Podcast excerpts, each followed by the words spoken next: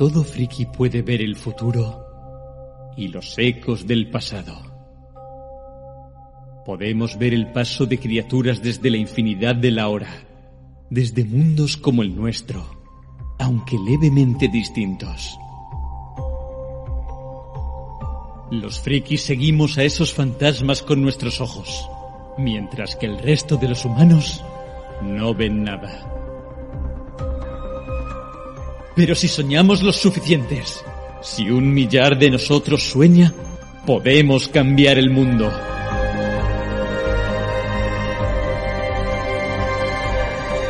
Soñad el mundo. No esta pálida sombra de realidad. Soñad el mundo como es de verdad, donde los frikis seamos reyes y reinas de la creación. Un mundo que gobernemos. Ese es nuestro mensaje. Hello Freaky Podcast, temporada 13.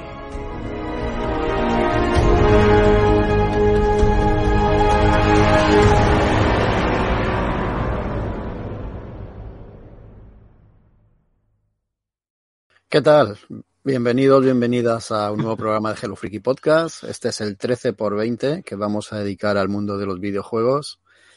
Hoy vamos a ser tres los que formamos el equipo y vamos a hablar de, de, este ocio que tanto nos gusta.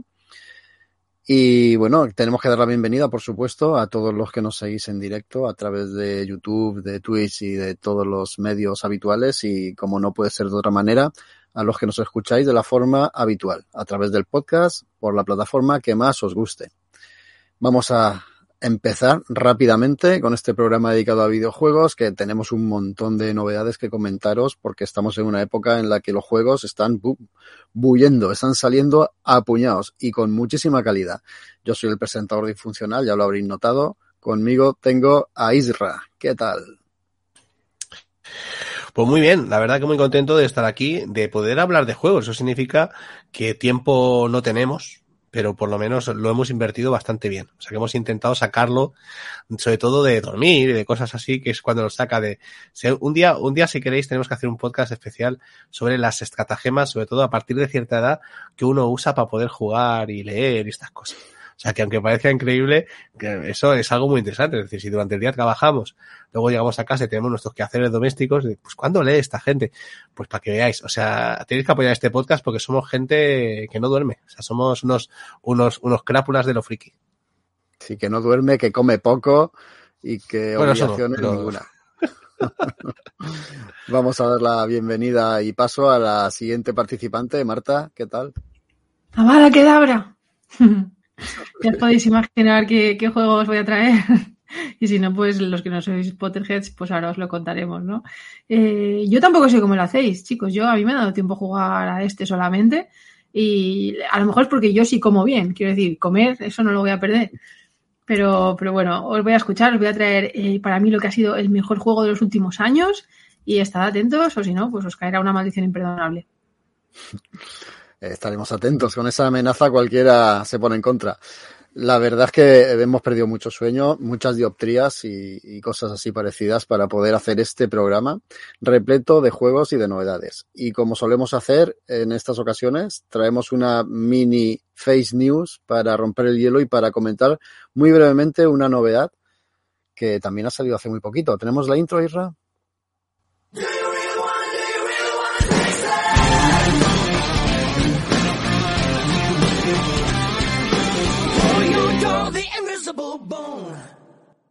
Pues perfecto.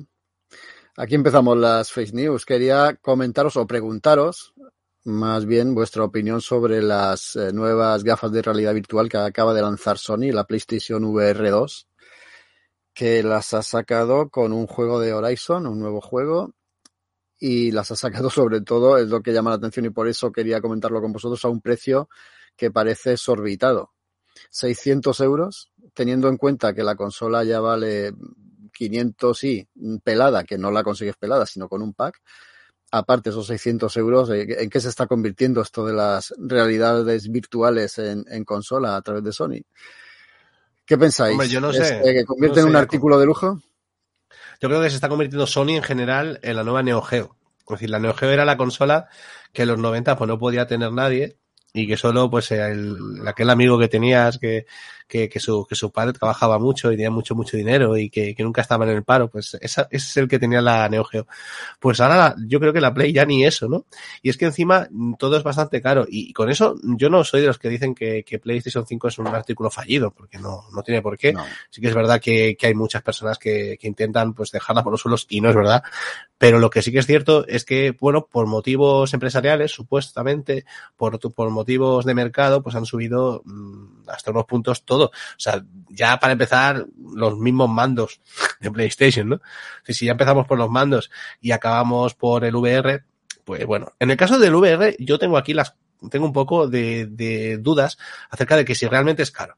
Porque no, si no, nos no. fijamos en cuánto, claro, si nos fijamos en cuánto vale Oculus, por ejemplo, pues la verdad es que no es tan caro. Es decir, y por lo que parece, por lo que he estado viendo, lo que he estado leyendo estos días y algunas personas que ya han podido probarlas, se dice que estamos ante un VR que está muy bien, decir, que cumple muy bien su función y que tiene pues características de, gamas mucho más altas. O sea que en este caso, yo no sé si va a servir o no va a servir, yo tengo las antiguas de PlayStation por ahí en el armario que veis ahí atrás guardadas, eh, que ahí están. Pero bueno, y la verdad que, que mucho más que jugar al, al, Resident Evil no les encontré mucho, mucho sentido. Pero bueno, en este caso, con las VR, pues yo no sé, yo no sé si va a ser diferente o si eso del VR se va a acabar imponiendo, porque reconozco que es algo que cuesta. Los que hemos jugado un poco y hemos intentado, es, eh, no puedes estar mucho rato jugando, es bastante, supongo que, que, no estamos hechos a eso. A lo mejor la, la siguiente generación lo llevaré ya, ya integrado, ¿no?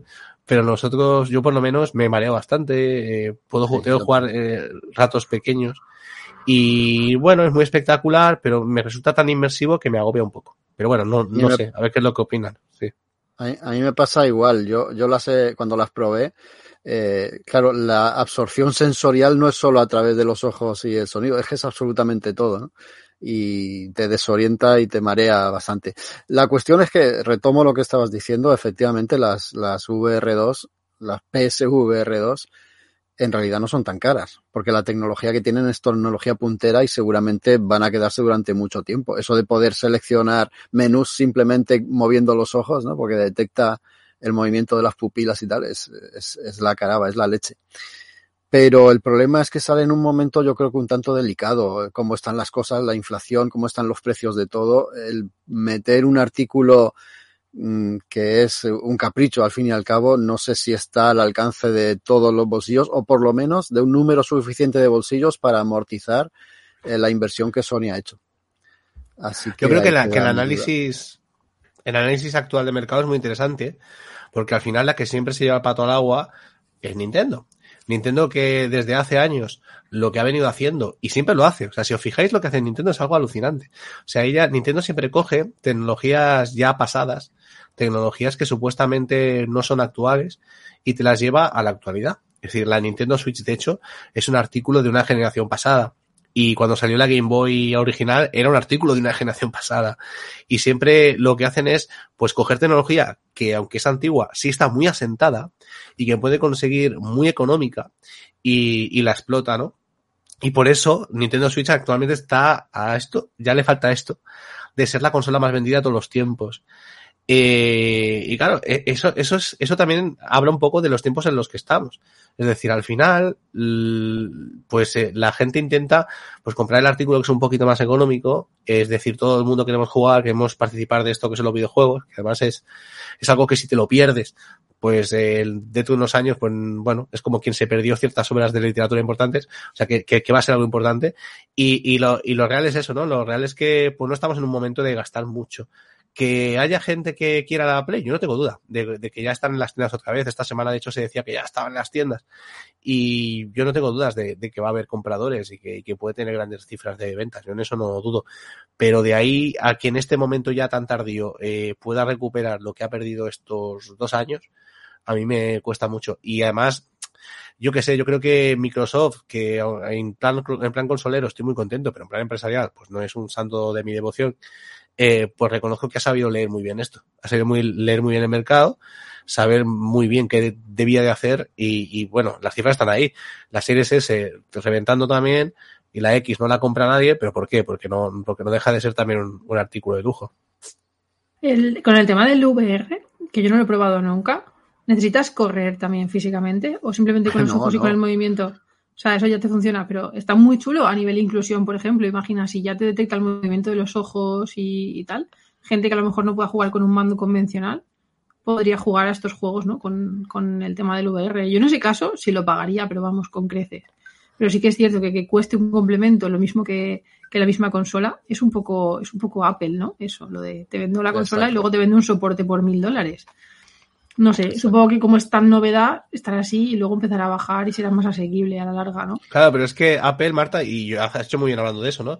Apple ha hecho una cosa que es conseguir que su producto sea en un nivel de estatus. Es decir, un producto Apple, tener una Apple encima de tu mesa, es prácticamente que entren por tu casa y digan, "Oh, tiene una Apple, ¿no? Es como quien tenía un tal coche o tal, ¿no?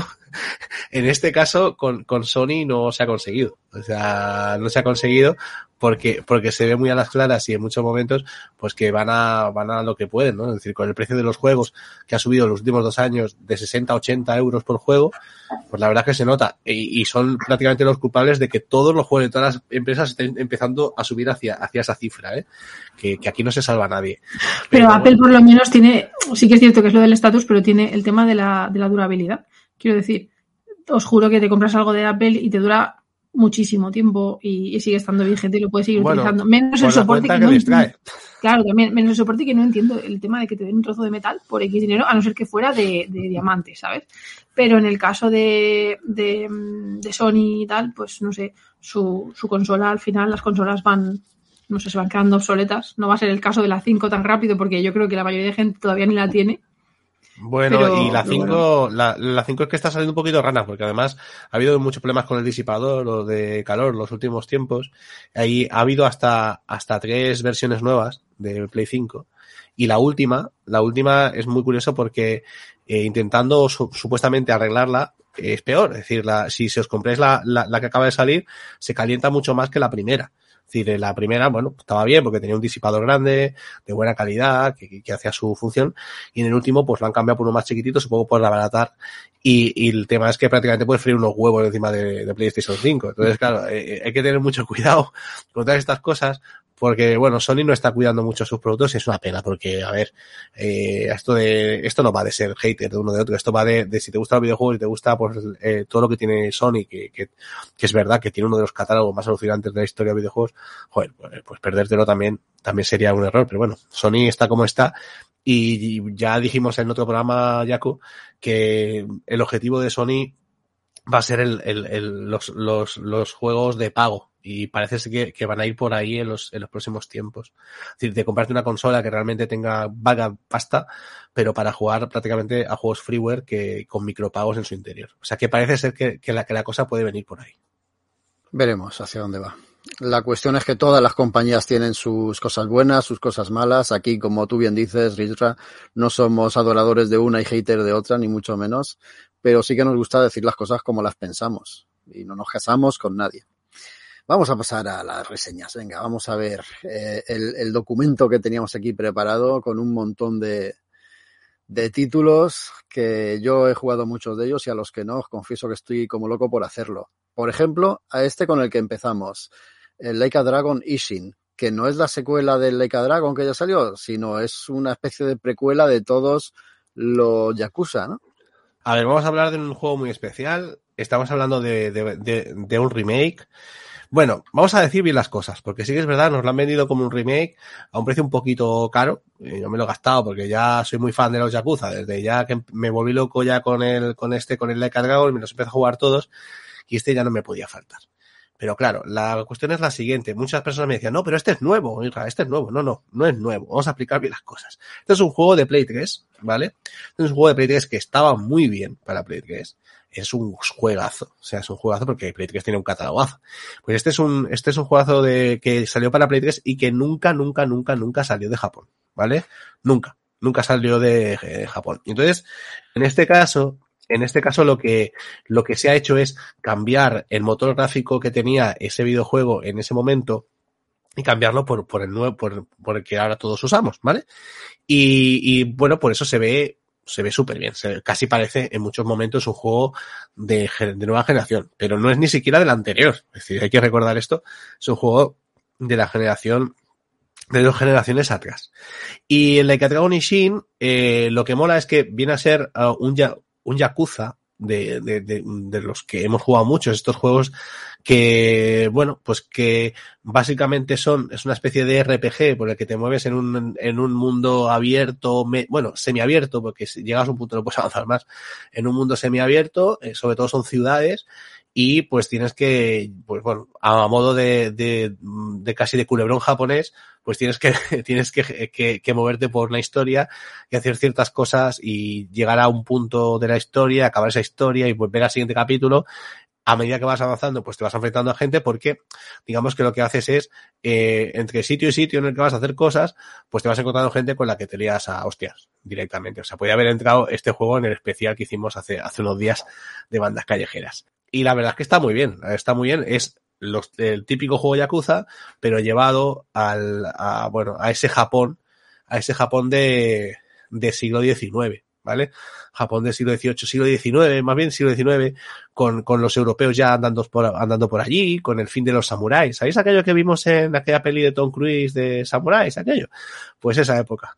Y entonces, pues, es muy interesante, es muy interesante porque hacen un guiño a otros Yakuza, porque los personajes tienen la misma cara que los, que los de Yakuza 0, Yakuza 1, Yakuza 2, pero eh, ataviados como samuráis y como personajes de ese, de ese mismo juego.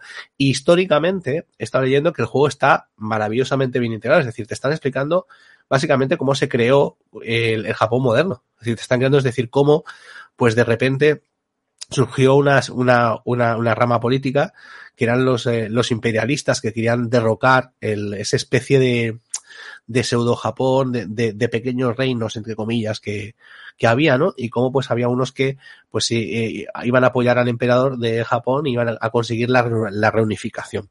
Pues te metes en toda esa historia, ¿no? Estás en medio de esa historia eh, con, el, con el personaje principal. El personaje principal es alguien que viene de, una, de, una peque, de un pequeño pueblo, es expulsado de su pueblo porque piensan que ha asesinado a alguien que en realidad no, no ha asesinado. Entonces lo que, lo que se marcha de, de, de su pueblo a Kioto para encontrar al culpable y traerlo hasta su pueblo. Es decir, mira, este es el que ha matado a esta persona y no yo, y ya me podéis dejar de traer en el pueblo.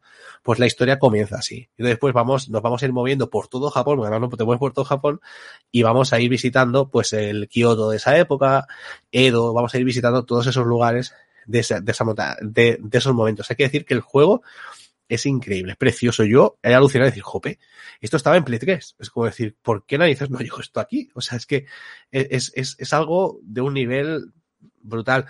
Eh, la historia es muy buena. Por fin traducido al castellano, eh, muy bien traducido. Y, y luego, pues, que, que, como todos los Yakuza, que, que un poquito más corto, porque en este caso, digamos, un poquito más corto lo habitual pero que, que, que, no mucho. Es decir, las 30 horas no te las quita nadie. O sea, es que estamos hablando de que los Yakuza son juegos que te hacen 60 horas fácil, ¿no? Entonces, este, este tampoco, tampoco es que os penséis que es corto. Si, si lo comparas, antes que hablábamos de, de, de, PlayStation 5 con el, con el Returnal, que me parece que dura 3 horas, pues oye, pues este, este, este está muy bien. Pero bueno, la cuestión es esa, la cuestión es el juego es maravilloso, eh, históricamente es muy serio, y, luego pues tiene los típicos chistes, los típicos minijuegos, eh, las tonterías que te ponen en relación este Yakuza con los Yakuzas, eh, digamos, actuales, ¿no? De la época actual. Yo que sé, hay, hay cosas que te ríes porque si has jugado a los otros dices, vale, entiendo por dónde va esto. Es decir, los típicos minijuegos, si Yaku ha jugado a varios Yakuza sabe que, que, siempre hay un sitio donde tú puedes ir a batear béisbol. Es como algo habitual. Es decir, siempre hay un, un minijuego de batear en cualquier Yakuza que se precie hay un sitio donde ir a batear pelotas. Pues aquí dices, joder, si no existía el béisbol, o sea, ¿cómo lo vais a hacer? y entonces, pues el, personaje samurai se inventa una historia que hay un señor que es, que es un, uh, que es un inventor y que ha inventado un cañón, un cañón que lanza balas pequeñitas. Y entonces, en vez de batearlas, tiene que, que romperlas con la katana. Tiene que, que, cortarlas. Y es exactamente igual, igual, que el juego de bateo. O sea, es igual. Lo que pasa es que le han cambiado, ¿no? Y, y incluso hay algunos, algunos diálogos entre ellos que dicen, hostia, en vez de cortarla, ¿no molaría más si yo pudiese lanzar esto lejos? O sea, que como diciendo, se ríen un poco de, de todas esas cosas. Y la verdad que es muy, es muy divertido. Y tiene pues esos típicos momentos de los Yakuza que son de cachondeo, que, que están, que están súper bien, la verdad que está muy bien. Y como siempre, es que si os gusta, yo qué sé, te gustan las series japonesas de Netflix, tiene ese punto. De hecho, va por capítulos. Es decir, cada capítulo tiene un, tiene un título, te hacen un resumen del capítulo anterior con, con highlights igual que si que si fuese una serie, y entonces pues tú te sitúas en esa acción, ¿no? Y luego lo que me gusta mucho es el sistema de combate. El sistema de combate me ha sorprendido porque sí que es verdad que esto sí que hay añadidos, aquí hay cosas que no estaban en el original, y tienes varios sistemas de combate. Hay que decir que nuestro personaje es una basada porque es, es, la, es casi el reflejo de su época. Eh, puede, puede luchar a la vez con un sistema mixto que tiene, puede luchar con katana, puede luchar eh, con, las, con las manos desnudas, si quieres, pero tiene otro sistema, que es el que más me gusta, que lucha con una pistola en una mano y con una katana en la otra. Y entonces puede ir, puede ir alternando el, el, el, el machacarte con la katana y ir haciendo disparos a lo pistolero. Y eso, y eso mola un montón, porque es como decir, mira, este tío es, está entre, entre los dos Japón, ¿no? Porque de hecho, eh, hay una parte histórica, que eso es verdad, una parte de que, de que los samuráis desaparecen cuando entran las, las armas de fuego. Y, y entonces, pues, el, este hombre aparece, aparece en esos, en esos, en esos momentos. Y la verdad que, bueno, a mí me está encantando, me está gustando mucho. Ya os digo que no se nota nada que es un juego de Play 3. O sea, si tenéis dudas por tema visual, no las tengáis. No las tengáis porque es un juegazo. Es un juego impresionante. Eh, ¿Es mejor que el Yakuza Like Dragon? No, me, por favor, Yakuza Like Dragon, me hartaré de decirlo, que es como el mejor juego de, de los últimos 10 años soy muy pesado. O sea, es muy, en realidad es muy pesado el Yakuza de categoría, es verdad. Pero es que es brutal, es que es una cosa brutal. Y después el segundo mejor juego sería Judgment, ¿vale? Pero, pero la, Vale, la, vale. el Compro. Judgment está muy bien. Pero la cuestión es que, es que está muy bien. O sea, tenéis que darle un tiento a este juego. De hecho, de hecho hay una, hay una cosa que no os podéis perder. Hay demo. O sea que, demo gratuita. O sea que aprovechad los que estéis en Xbox y por esos lugares. Yo supongo que en todas las demás también. Yo os, digo a, a, lo que juego. Y tenéis demo, demo gratuita de este juego. Me parece que es el primer capítulo o algo así. Y vais a ver que, que, que, es, que es una pasada. Si os gusta la cultura japonesa, si os gusta el, el ambiente japonés, los sonidos, ahora que, que ya nos ha recomendado a todos el Dolby, el, os tengo que decir que el sonido aquí es, ma, es maravilloso es maravilloso porque suena, suena, o sea, vas por un campo y suenan los arbolitos con el aire, y digo, pero esto esto es de PlayStation 3, o sea, o sea es una pasada. ¿Le habrán metido no. pistas? No lo sé, no, no, parece ser que no, ¿eh? Parece ser que es tal cual. Tiene excepto poca cosa. No, no estamos hablando como te digo de un remake, es, es, bueno, es, es un juego igual que el anterior, pero con algunos añadidos y con el motor gráfico nuevo pero por lo demás es el mismo juego. La verdad que a mí me está encantando, me estoy pasando muy bien sí. y la historia es impresionante. A mí me llama mucho la atención y ahora que comentas que tiene un componente histórico bastante potente, pues todavía me llama más. Este ya veremos cuando lo juego, pero lo jugaré. Claro, es que ya, ¿sabes? Tú sabes estos juegos históricos que también nos gustan, los de Tecmo, ¿no? Estos típicos juegos que salen bastante. Mm. ¿Cómo se llaman estos? Que es una saga muy. Los, de... los Dynasty. Sí, los Dynasty Warriors. Warriors. Pues está muy bien. Y el tema histórico está muy a rajatabla. Pero les falta este punto. Les falta este punto de a veces tomarse menos en serio y hacer alguna locura, ¿no? Y en, en, en, en este Ishin Like a Dragon es lo, es lo que pasa. Que se toma muy poquito en serio y a veces, pues, te, yo que sé, te encuentras. Claro, aquí tampoco hay karaoke. Pero ya os decimos, bueno. ¿eh? Que, que, hay, que hay fiestas con geishas y, y, nuestro, y nuestro, nuestro artista puede cantar también. Entonces, claro, y, y, hay, y, hay, y hay un minijuego de, de tocar tambores taiko y cosas así que está muy bien. O Digamos que, que, son lo... los, el embrión de lo que vendría luego, de los karaoke, de los videojuegos taiko y todo esto. Es lo mismo, Curioso. es lo mismo. Es, es, decir, vamos a hacer el juego con los mismos elementos que hay en, en los otros. Bueno, igual, te puedes parar en, en bares a tomarte cosas, a degustar gastronomía japonesa de la época y puedes hacer mini jobs, puedes hacer mini trabajos para conseguir cosas. La verdad que, que es un juego, es, es, es, es, es absolutamente brutal, la verdad. Pues ahí, ahí, va la recomendación. Yo creo que tenemos que recoger todos el testigo porque esta saga no para de, de crecer, de lanzar nuevos títulos y, y, siempre, siempre con este, con este nivel, nunca defrauda. No sé si Marta quiere preguntar algo, si no me lanzo yo al Wild Hearts. Nada, no, yo jugué un poco al, al, al Yakuza Laika Dragon porque Isra me dijo lo mismo, es el mejor juego de la historia, entonces lo jugué. Bueno, bueno. Y, y, simplemente ya con la, creo que, que, jugué como tres horas, tampoco jugué mucho más, ¿no? Pero es larguísima lo que es la, la, intro y todo eso. La historia me pareció una burrada, el sistema de combates también no continué, pues porque, como ya dije en el anterior programa, o otro día, no sé, me lo dejo todo a medias, pero, pero es muy chulo, jugadlo. Y a este seguro que también. Venga, vamos a continuar. Wild Hearts, un juego que ha salido hace muy poquito. Este es de EA y de Koei Tecmo. Eh, que dijeron, bueno, EA dijo, o EA dijeron, no solo vamos a vivir del FIFA, tenemos que sacar más cosas. Y Koei Tecmo tampoco va a vivir solo del Dynasty Warrior. Así que, mmm, buscando en alguna franquicia o en algún estilo de juego o subgéneros que estén de moda, pues, ¿por qué no sacar una especie de Monster Hunter o un juego de estos de cazar monstruos? Pues mira, pues vamos a lanzarnos con él. Así nació este Wild Hearts, que la verdad es que me ha dejado bastante, bastante contento y me ha, me ha reportado un montón de horas de diversión. Eh, eh, en este tipo de juegos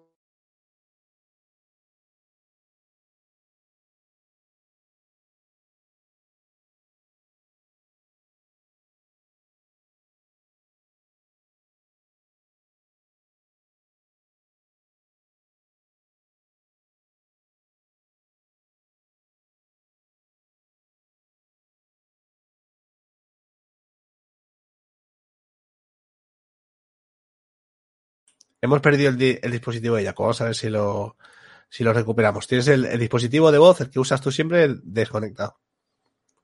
Ahora ya está. Ya estás ahí. Venga, puedes seguir. Sí, por eso estaba titubeando porque me estaba fallando la técnica. Como Desde el principio casi. Desde el principio. Bueno, la cuestión es que eh, la historia en este juego pasa casi a un segundo plano. Nos encontramos en un Japón alternativo invadido por monstruos y por seres tremendos que hacen la vida imposible a la pobre gente que vive eh, en ese Japón, ¿no? En, eso, en esos lugares, en esas aldeas. Se llaman los kemonos con K. ¡Qué monos! ¿no? Oh, qué monos los, son. que, los, que, los que monos con ese nombre tan curioso son esos seres que, además de ser feroces y asesinos, de una manera curiosa controlan la naturaleza y lo que hacen es eh, terraformar a su gusto el entorno. Con lo cual, la gente no solo tiene que huir despavorida de los lugares porque se sientan amenazados por los mismos monstruos, sino porque directamente no pueden vivir, ni cultivar, ni hacer nada en esos terrenos. Eh, claro, eh, ante esta amenaza se ha desarrollado un gremio de guerreros que se llaman los cazadores. Nosotros somos uno de ellos. Con el potente editor, tampoco es que sea demasiado exagerado, pero está bastante bien el editor de este juego, de Wild Hearts, pues nos, nos confeccionamos a, nuestro propio cazador y nos lanzamos a la ayuda de esta gente que desesperada no, nos pide que les echemos una mano. Como pasa en los juegos eh, tipo eh, Souls-like, porque también bebe bastante de lo, del Dark Souls, pues el tutorial es nuestra, nuestra muerte prácticamente. Los aldeanos nos recogen, nos cuidan, nos curan y nos ofrecen una alternativa, ¿no? Es que empecemos poco a poco, que empecemos aprendiendo el oficio de cazador y que terminemos, pues eso, consiguiendo exorcizar de las tierras a, a esos seres tan tremendos. Y bueno, por en grandes rasgos esa es la historia, hay mucho más, pero no me voy a liar contándola porque yo creo que lo más interesante de este juego es el, es el jugarlo, no es el disfrutarlo, es sobre todo el sistema de combate. No se limita a ser una mera copia del Monster Hunter, ni mucho menos, que yo creo que en ciertos aspectos llega incluso a superarlo. Cuidado con lo que estoy diciendo, que Monster Hunter es una saga longeva y con muchísimos seguidores detrás que ahora mismo se estarán acordando de mi familia. No, pero Will Hearts yo creo que lo supera porque ha conseguido innovar. No solo es que los combates sean espectaculares a nivel visual, sino que además de, de golpear, saltar, hacer parries, esquivar y todo esto, han impla implantado un, un, una especie de, de, apoyo táctico durante el combate que es con los eh, karakuri. Los karakuri son unas construcciones que nosotros hacemos simplemente pulsando un par de botones en el mando. Y podemos construir desde rampas que nos, o, plataformas que nos hacen saltar más lejos, nos hacen construir muros, por si un enemigo o un monstruo nos, nos embiste, poder detenerlo en seco, y nos, hace, nos puede hacer construir estos karakuri, una vez que los aprendemos, un montón de artefactos que nos ayudan en combate. Combinar nuestros golpes y el aprendizaje de combos con la construcción y la utilización de estos karakuris hacen que el combate gane enteros y además de, de necesitar nuestra pericia y nuestra habilidad, también exige que seamos un tanto tácticos. Y eso mola, mola porque al combate le da un plus. También tened en cuenta que podemos jugar en cooperativo.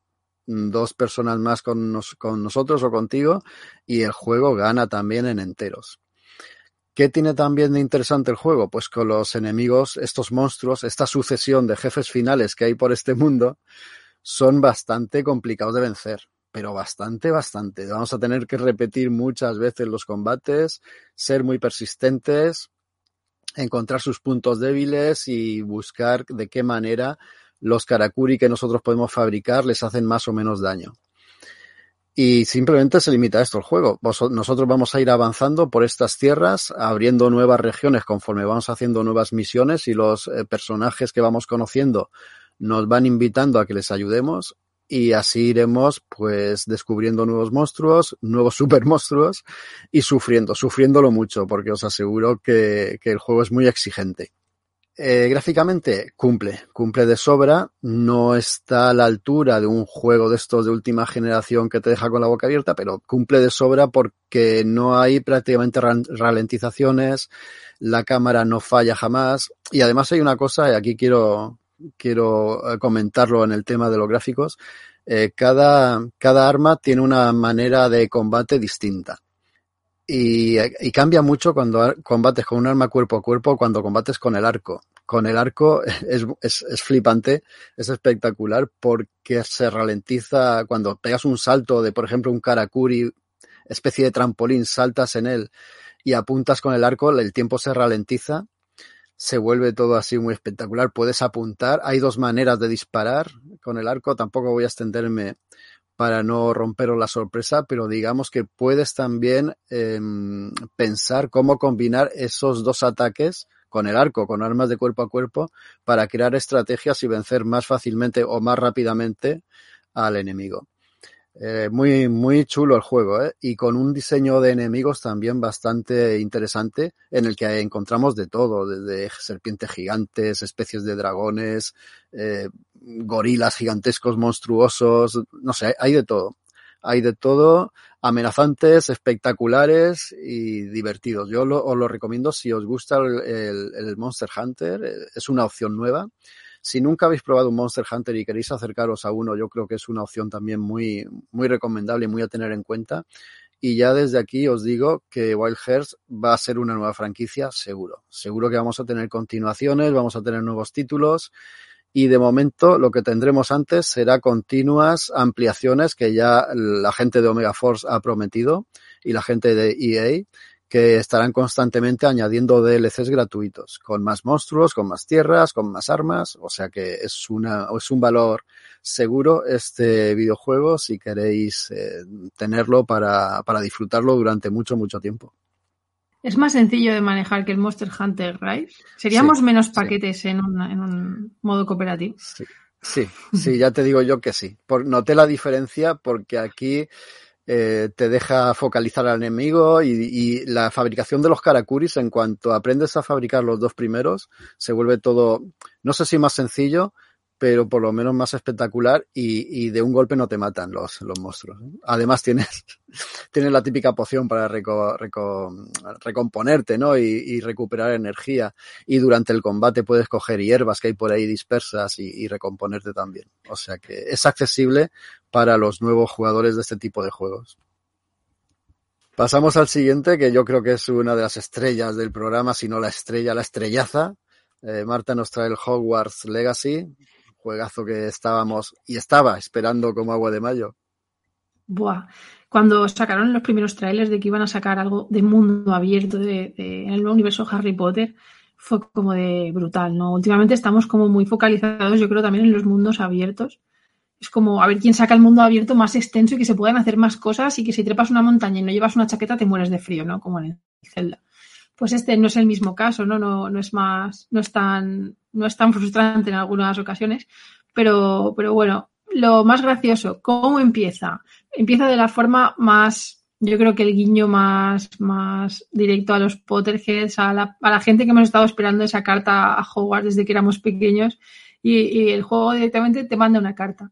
Tú la abres y te dice que te han aceptado en Hogwarts, que tienes una plaza, pero que vas a empezar en quinto, claro, porque tu personaje ya tiene como unos años, ya tiene como, como más allá de la adolescencia, ¿no? No sabemos la edad que tiene, no sabemos de dónde procede, si sus padres son muggles, si son mágicos, si ha tenido magia toda la vida, si de dónde tal.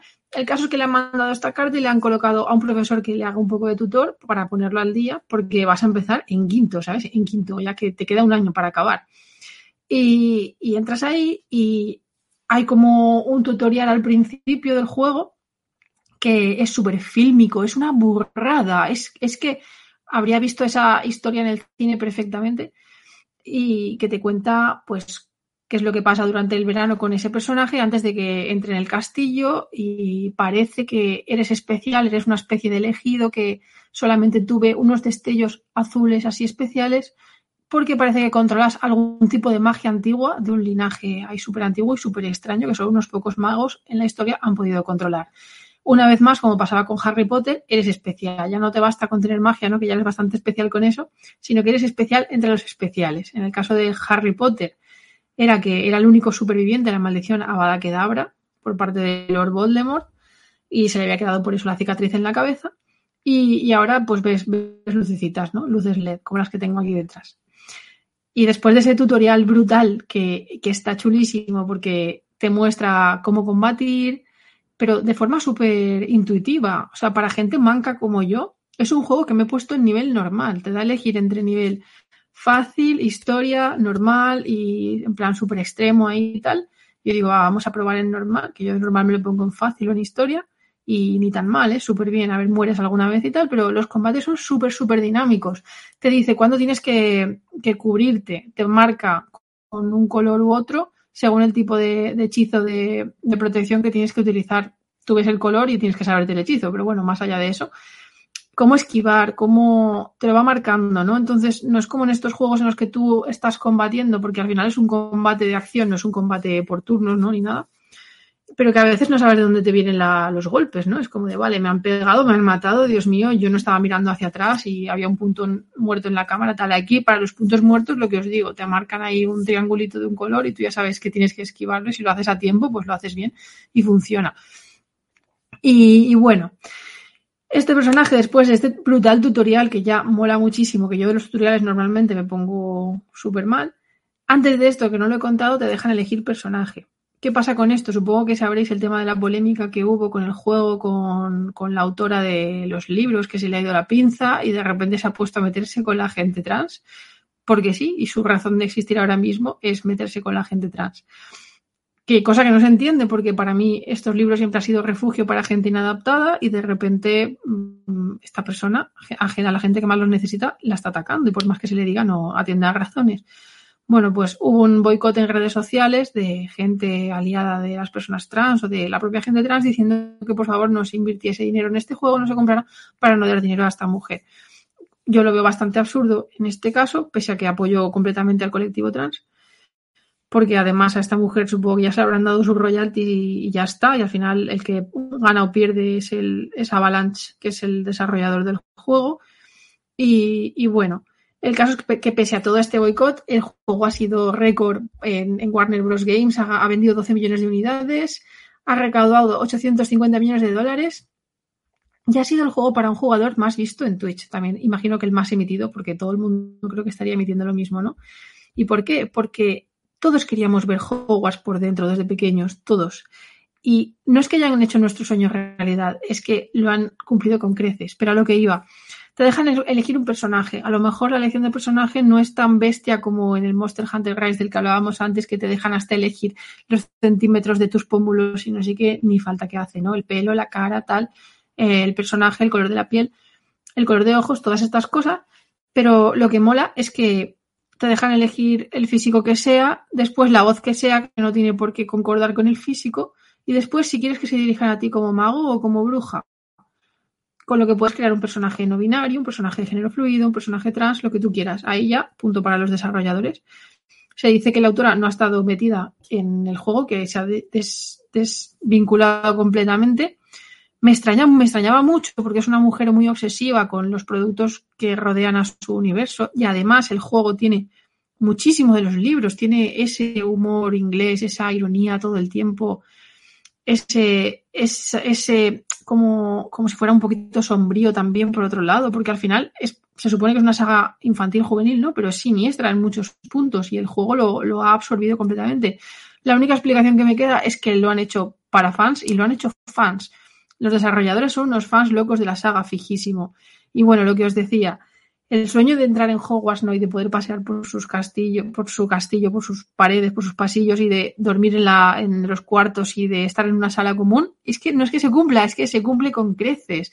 Es una maravilla, cada esquina, cada ladrillo, cada, cada parte tiene, tiene un guiño a la saga, tiene, tiene algo escondido, un secreto sabes que vas por un lado y hay cerraduras que todavía no vas a poder abrir, que más adelante podrás abrir y tú solo quieres abrir, explorar todo. Es un juego para exploradores, bueno, es un juego para todo el mundo, porque tiene batallas, tiene acción, tiene exploración a tope, tiene puzzles, un montón. Y después tiene una parte muy chula que se llama Sala de los Menesteres, ¿no? que en las películas y los libros, si las habéis visto o leído, es un lugar que viene a ti en el castillo cuando tú lo necesitas. Tú necesitas algo y se abre esa sala y te proporciona esas cosas que tú necesitas. Pues aquí te aparece bajo el pretexto de que, de que bueno, que necesitas, centrarte en los estudios y, ahí puedes crear pociones y, y coger animales fantásticos y criarlos y hacer boristería y todo eso. Esta sala la puedes personalizar de techo a suelo como tú quieras, como si fuera un poco el Animal Crossing. Y dentro, además, hay una parte en la que en la que es como, como si fuera una mini granja, en la que tú puedes cazar animales fantásticos por ahí, ¿no? Que tiene un guiño a la parte de animales fantásticos de la otra parte de la saga. Y puedes incluso criarlos. Hay shinies como los Pokémon, hay albinos, coleccionarlos, cuidarlos, acariciarlos, peinarlos. Y te puedes montar un minijuego de granja dentro de lo que es el minijuego de la sala de los menesteres, dentro de lo que es el juego grande. Puedes echarle las horas que tú quieras. De hecho, hay vídeos por ahí de gente que se la ha personalizado a tope y se ha hecho verdaderas maravillas. Aparte de eso, pues tiene un montón de historia.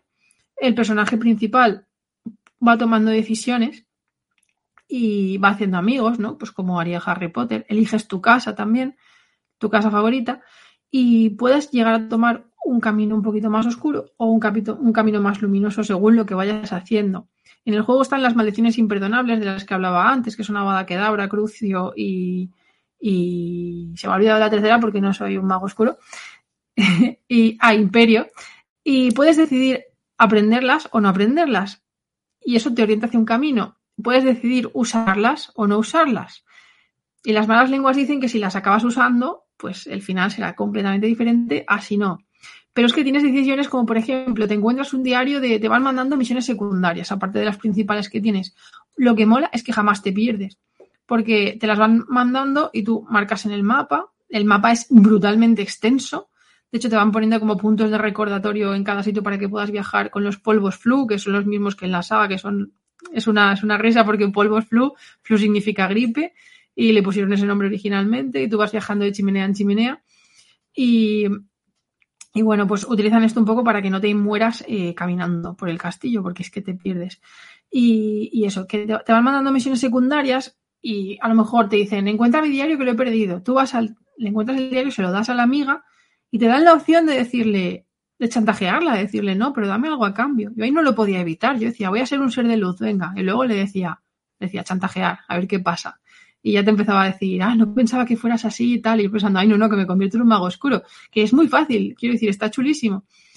Y la historia te va llevando a lugares mmm, a lugares que dan para película, te lo digo en serio, tiene capas, capas, capas. Es súper compleja, los personajes secundarios también lo son. Y poco a poco vas desentrañando este universo, ¿no? Está la edición normal y la edición deluxe. Eh, la edición deluxe te, te trae algunas misiones, una misión especial para PlayStation, para la edición de PlayStation. Te daba una entrada anticipada 72 horas antes y después te da determinados tipos de ropa, de outfits, te da un kit de las artes oscuras, súper chulo, Puedes también tener como montura, porque también vuelas. Puedes tener un cestral, que, que son estos animales que solo podías ver si habías visto una persona muerta en la saga. Y también puedes volar con escoba. Puedes volar en escoba, pero el Quidditch, el Quidditch lo han dejado aparte de este juego, aunque sí que lo ves en los fondos de lo que es el, el castillo y todo cuando vas caminando. Y no sabemos, muchos especulamos que quizá saquen una expansión con Quidditch para poder jugar a este deporte, o no sabemos qué es lo que harán realmente. Puede ser. Otra, otro punto para el juego, hay un personaje trans. Eh, aparte del que tú te puedas crear, hay una, hay una mujer trans que es la que está gestionando la taberna de las tres escobas en Hogsmeade, que es la única aldea mágica de Gran Bretaña. De hecho, te cuenta, te habla sobre su transición y todo, y es de, bueno, es 1820, una cosa así, es poco creíble, ¿no? Pero, pero bueno, yo creo que ha sido una patada en la boca a, a la Rowling y un motivo más para comprar el juego. Y qué deciros, es que yo es lo mejor que he jugado en siglos. Eh, tiene lo que no tiene la saga de animales fantásticos y yo me paré a pensar, ah, esa es otra, los, los hechizos que, que, te, que te deja aprender, te deja aprender muchísimos como, como hasta, creo que unos 16 o una cosa así, o 30 y pico. Y tienes los típicos de, la, de, la, de las películas y de los libros, Espeliarmus, Protego, Alojomora, Accio, Leviosa, y los utilizas durante los combates para hacer combos y también para solucionar puzzles y, todo. Y, y, están muy bien metidos, muy bien utilizados. Eh, tienes un montón de enemigos, un montón de monstruos contra los que luchar. Y, y, nada, lo que decir, que tiene esa cosa especial que desde los libros no volvíamos a sentir muchos. Muchos pensábamos a lo mejor que era por Harry Potter que no estaba presente en Animales Fantásticos o porque estaba ambientado en otra, en otra, en otra zona, en otra parte del mundo. Pero no, es que yo creo que el verdadero protagonista de la saga al final no es Harry Potter este. Yo creo que es Hogwarts y que y el sitio al que todos hubiéramos querido ir en nuestra adolescencia, cuando no era buena o cuando no estábamos bien, y donde nos refugiábamos pensando que a lo mejor un día, un año que se habían equivocado nos llegaba la carta. De, repente nos la envían, llegamos al castillo y, y sabemos que estamos otra vez en casa y, y, que lo que echábamos de menos no era el niño de la cicatriz, sino era el castillo, ¿no? Es el verdadero protagonista y no han podido ponerle un nombre mejor a este juego y tenéis que jugarlo de verdad. Si sois fans de Harry Potter, dejaros de polémicas de redes sociales, meteros en el castillo y disfrutad y haced magia, chicos. Es que, Marta, yo hay algo que te quería decir todo el rato y es que creo que cuando, cuando un contenido, en este caso, el, lo que es la, la, obra de Harry Potter, llega a donde ha llegado, eh, ya no es de su autora. O sea, yo ya creo que pertenece al universo completamente y pertenece a todos esos fans que, que al final sois lo que, los que le habéis dado, pues, eh, pues ese poquito. Esa, esta obra es tanto, es más vuestra que de ella. Y eso es algo que, que decía un autor que me gusta mucho. Es decir, que una vez que se escribe y lo lanzas, esa obra ya es del mundo, esa obra ya no, ya no te pertenece, ¿no? Y, y, y en ese sentido, pues creo que, que, que, que no es justo no es justo que un mundo como Harry Potter simplemente eh, quede, bah, lo que ha hecho la tipa esa, ¿no? No, no, no, no debería ser así. Igual que no, que no deberíamos, pues, eh, dejar de ir a ver a obras de Picasso porque el tío fuera lo que era, ¿no? Y, y en ese, y en ese caso, pues, yo soy de los que piensan que el arte está, mal que le pesa a mucha gente, muy por encima de, del creador. Porque al final esa, esa obra, cobra vida propia. Y con el tema de Harry Potter se, se, se, nota, se nota muchísimo. Y yo creo que bueno, pues que esta mujer tiene unas ideas que la verdad, pues no apoyamos desde aquí. Y, pero, pero eso no quita que, que, bueno, yo soy los que piensa que a lo mejor copió Harry Potter, pero bueno, eso es una, una leyenda urbana.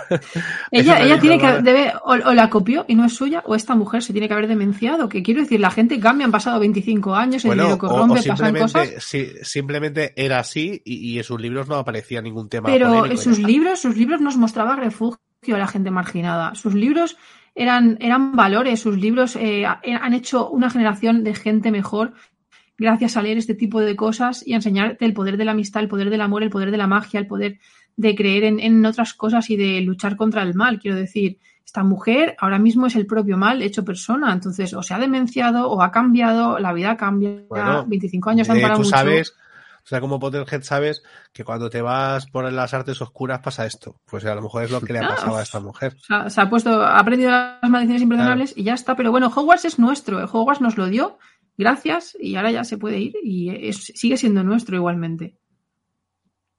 Lo que pasa es que yo veo, veo, el juego como un coto privado para los que sois muy fans de la saga, de no, los libros no, no. y las películas, o vale para todo el mundo.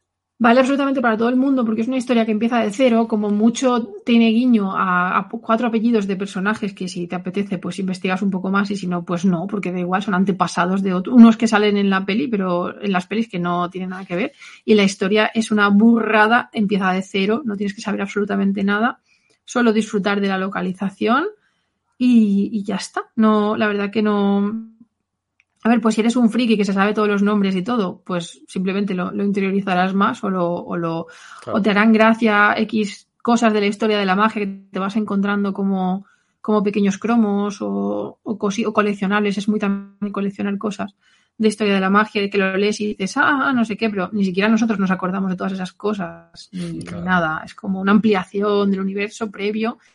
Y vamos, que lo puede jugar absolutamente todo el mundo y lo va a disfrutar igual.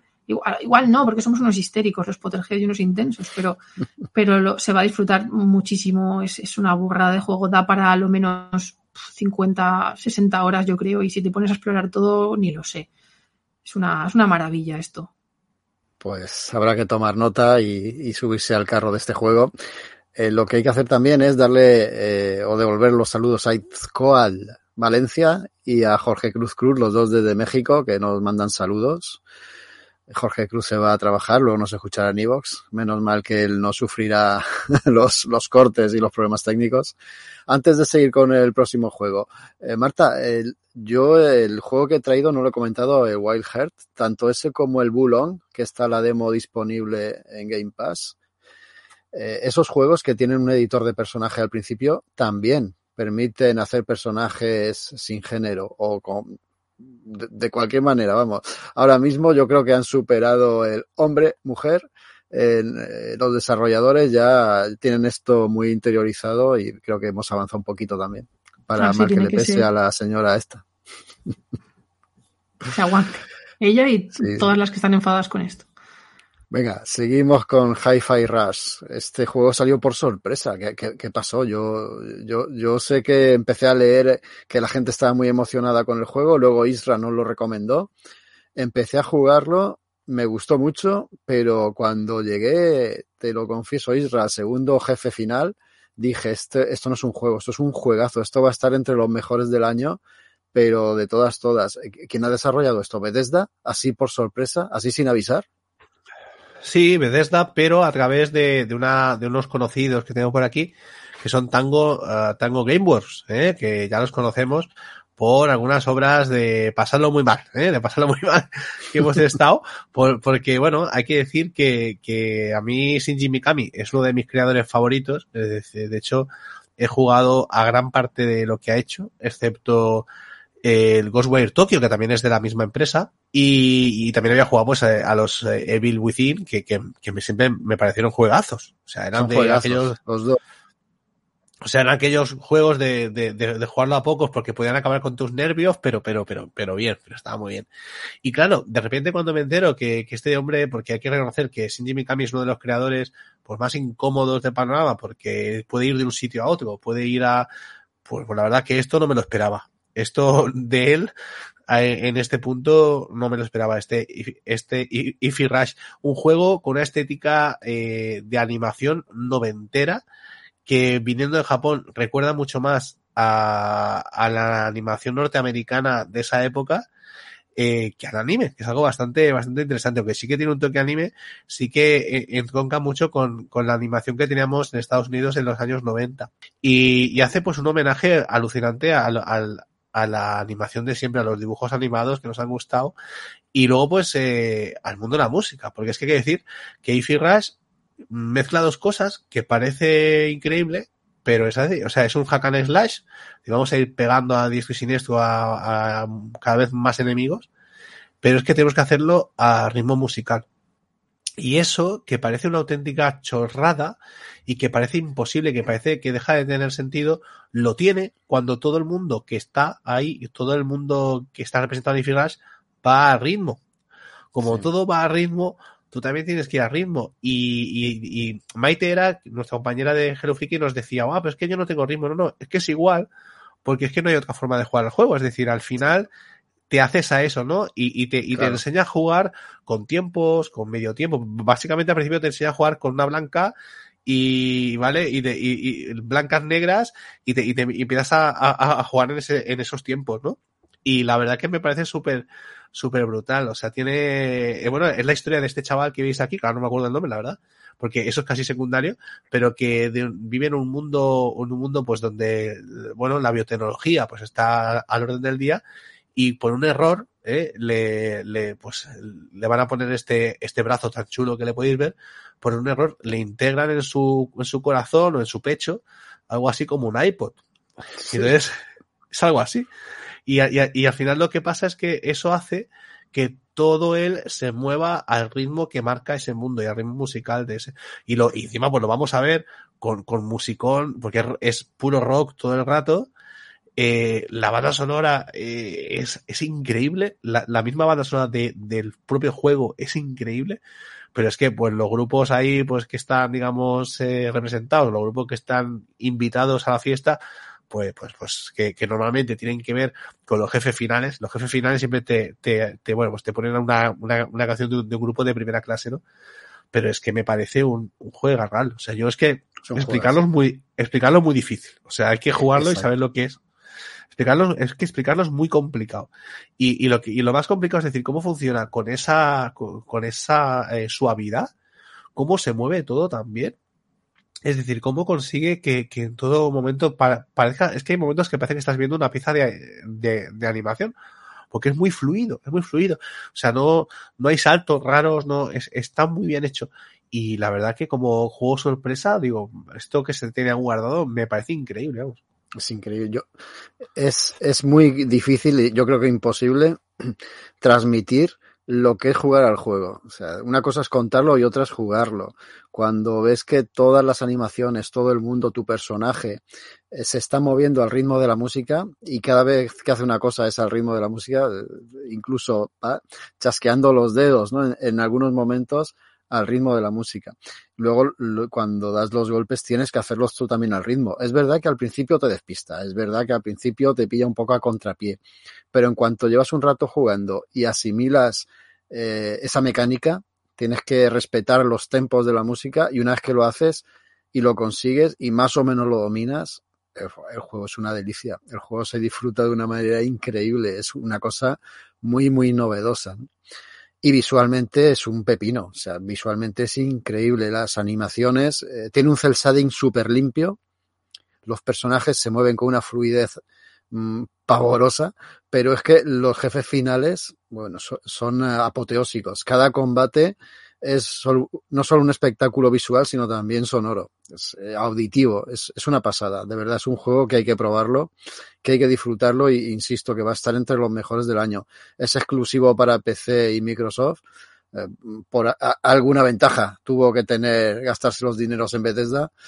Y yo, yo creo que, que, bueno, este no lo he terminado, ¿no? Pero yo creo que este lo, lo voy a acabar en breve porque invita, invita a continuar, invita a disfrutarlo y conforme más te sumerges en él, mm, yo creo que más lo disfrutas. Está, ¿Tú lo has probado, Marta? Sí, sí. No, quería porque está en el pas y me encantan los vídeos musicales, los juegos musicales, me molan mogollón y de ritmo. De hecho, estoy pensando en pillarme, aunque sé que es antiguo, el Kingdom Hearts este que es como de música y todo eso. Me encantan estos juegos. Y no me ha dado tiempo, no me ha dado tiempo.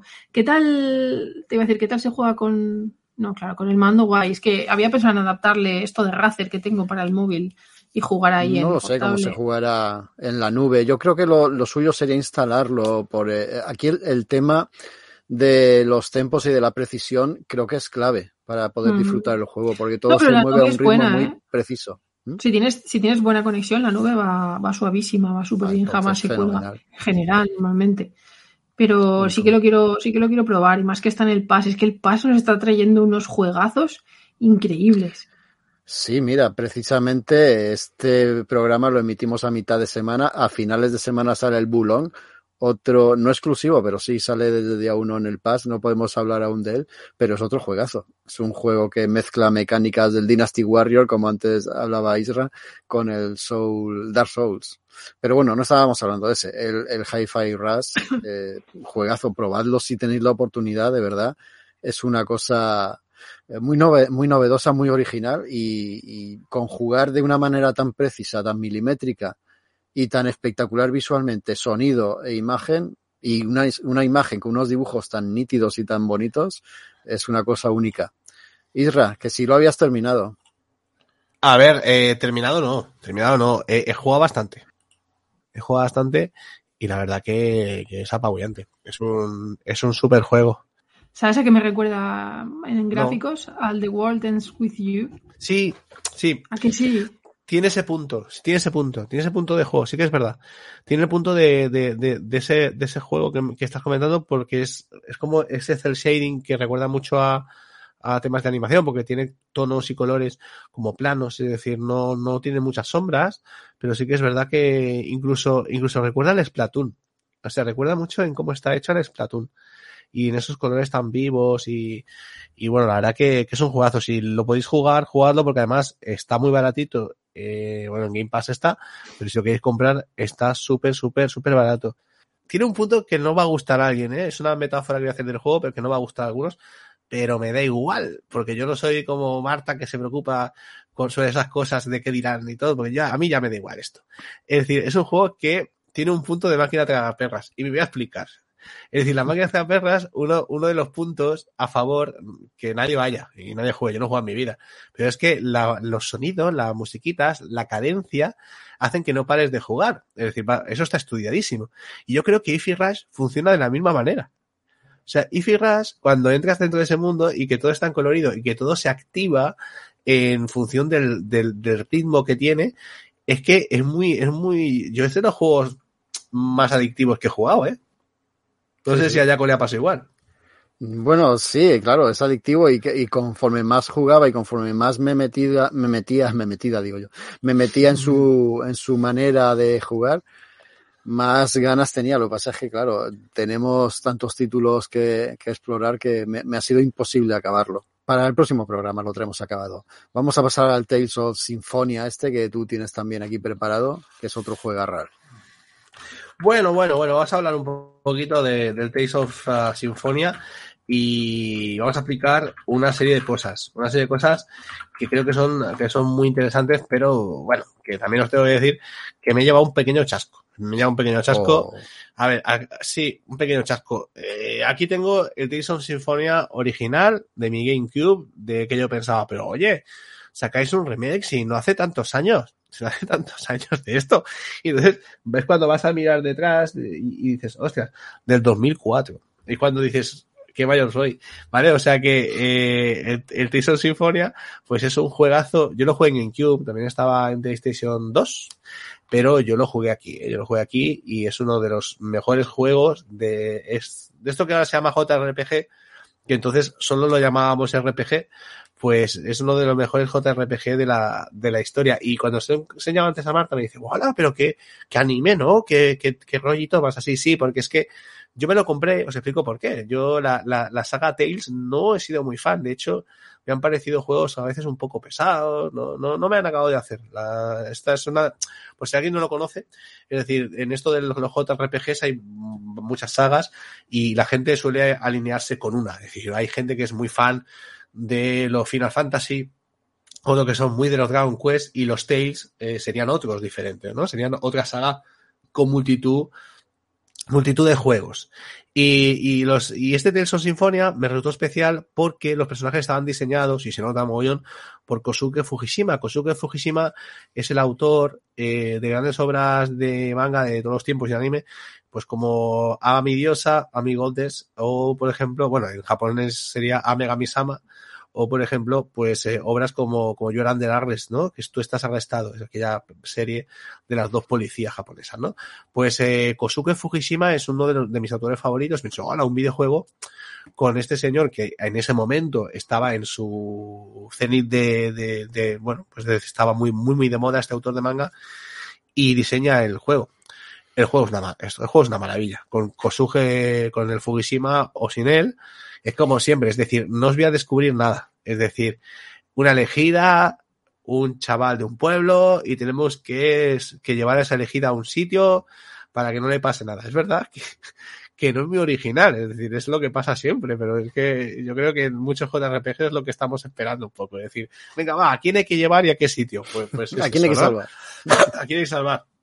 Entonces, pues lo, lo, lo chulo es que eh, se crean un, se crea el, el, el, grupito de personajes que se va creando durante toda la obra.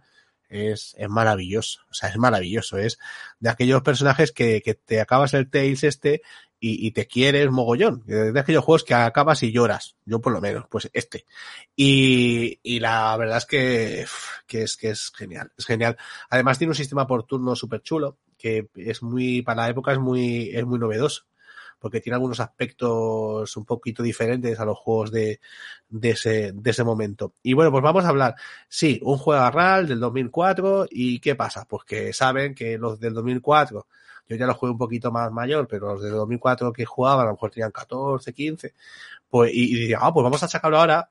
Esos 14 o 15 ya tienen trabajo, eso piensan ellos, ¿eh? Ya tienen trabajo y ya cobran buenos, buenos parmes, ya se pueden pagar. Entonces sacan una reedición de Tales of Symphonia, que por cierto, no la pilláis a Amazon, pues yo, yo la he tenido que devolver cinco veces porque me lo metían ahí a, a, a tochón ahí en el buzón y me la dejaban hecho un cisco porque viene con un cartoncito muy chulo y unas cartas y unas cosas de estas que nos molan a los que compramos estas cosas. Porque si lo compráis en la, en la, en la tienda, os costará 39 y comprándolo así, pues vale más caro. Es verdad. Si lo compráis en online, pues sí que os sale bastante bien de precio. Y si no, pues os sale al, precio habitual. Viene con esta, con esta caja y luego con la, con la lata esta. Y esto para, se lo dedico a Marta porque sí hay, hay bichito a, bichito tipo Pokémon mono. Sí, sí. Siempre, siempre. Ya sabéis que esto funciona. Esto suele funcionar en ciertas épocas más. Vale, entonces bueno, pues nada, luego ya no hay nada, ¿eh? El juego, como veis, no está porque lo tengo en la Switch puesto. Y, y es lo que tiene, pues, esta edición especial con estas cartitas y estas cosas. Pero vale, aparte de las cartitas, es decir, ¿vale la pena comprarse el Tenson Sinfonia este? A ver. Sí no. Sí, porque es decir, porque yo no voy a enchufar la GameCube y voy a jugar ahora.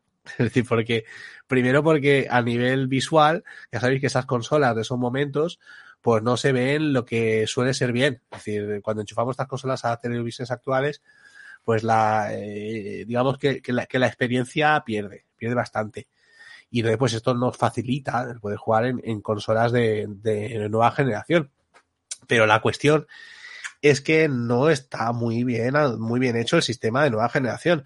Por ejemplo, los vídeos. Los vídeos, pues señores, existen una cosa que se llaman filtros y, y compresores, historias para imagen, que tú, aunque tengas un vídeo de, del siglo que sea, eh, puedes conseguir que se vea relativamente bien. Pues no.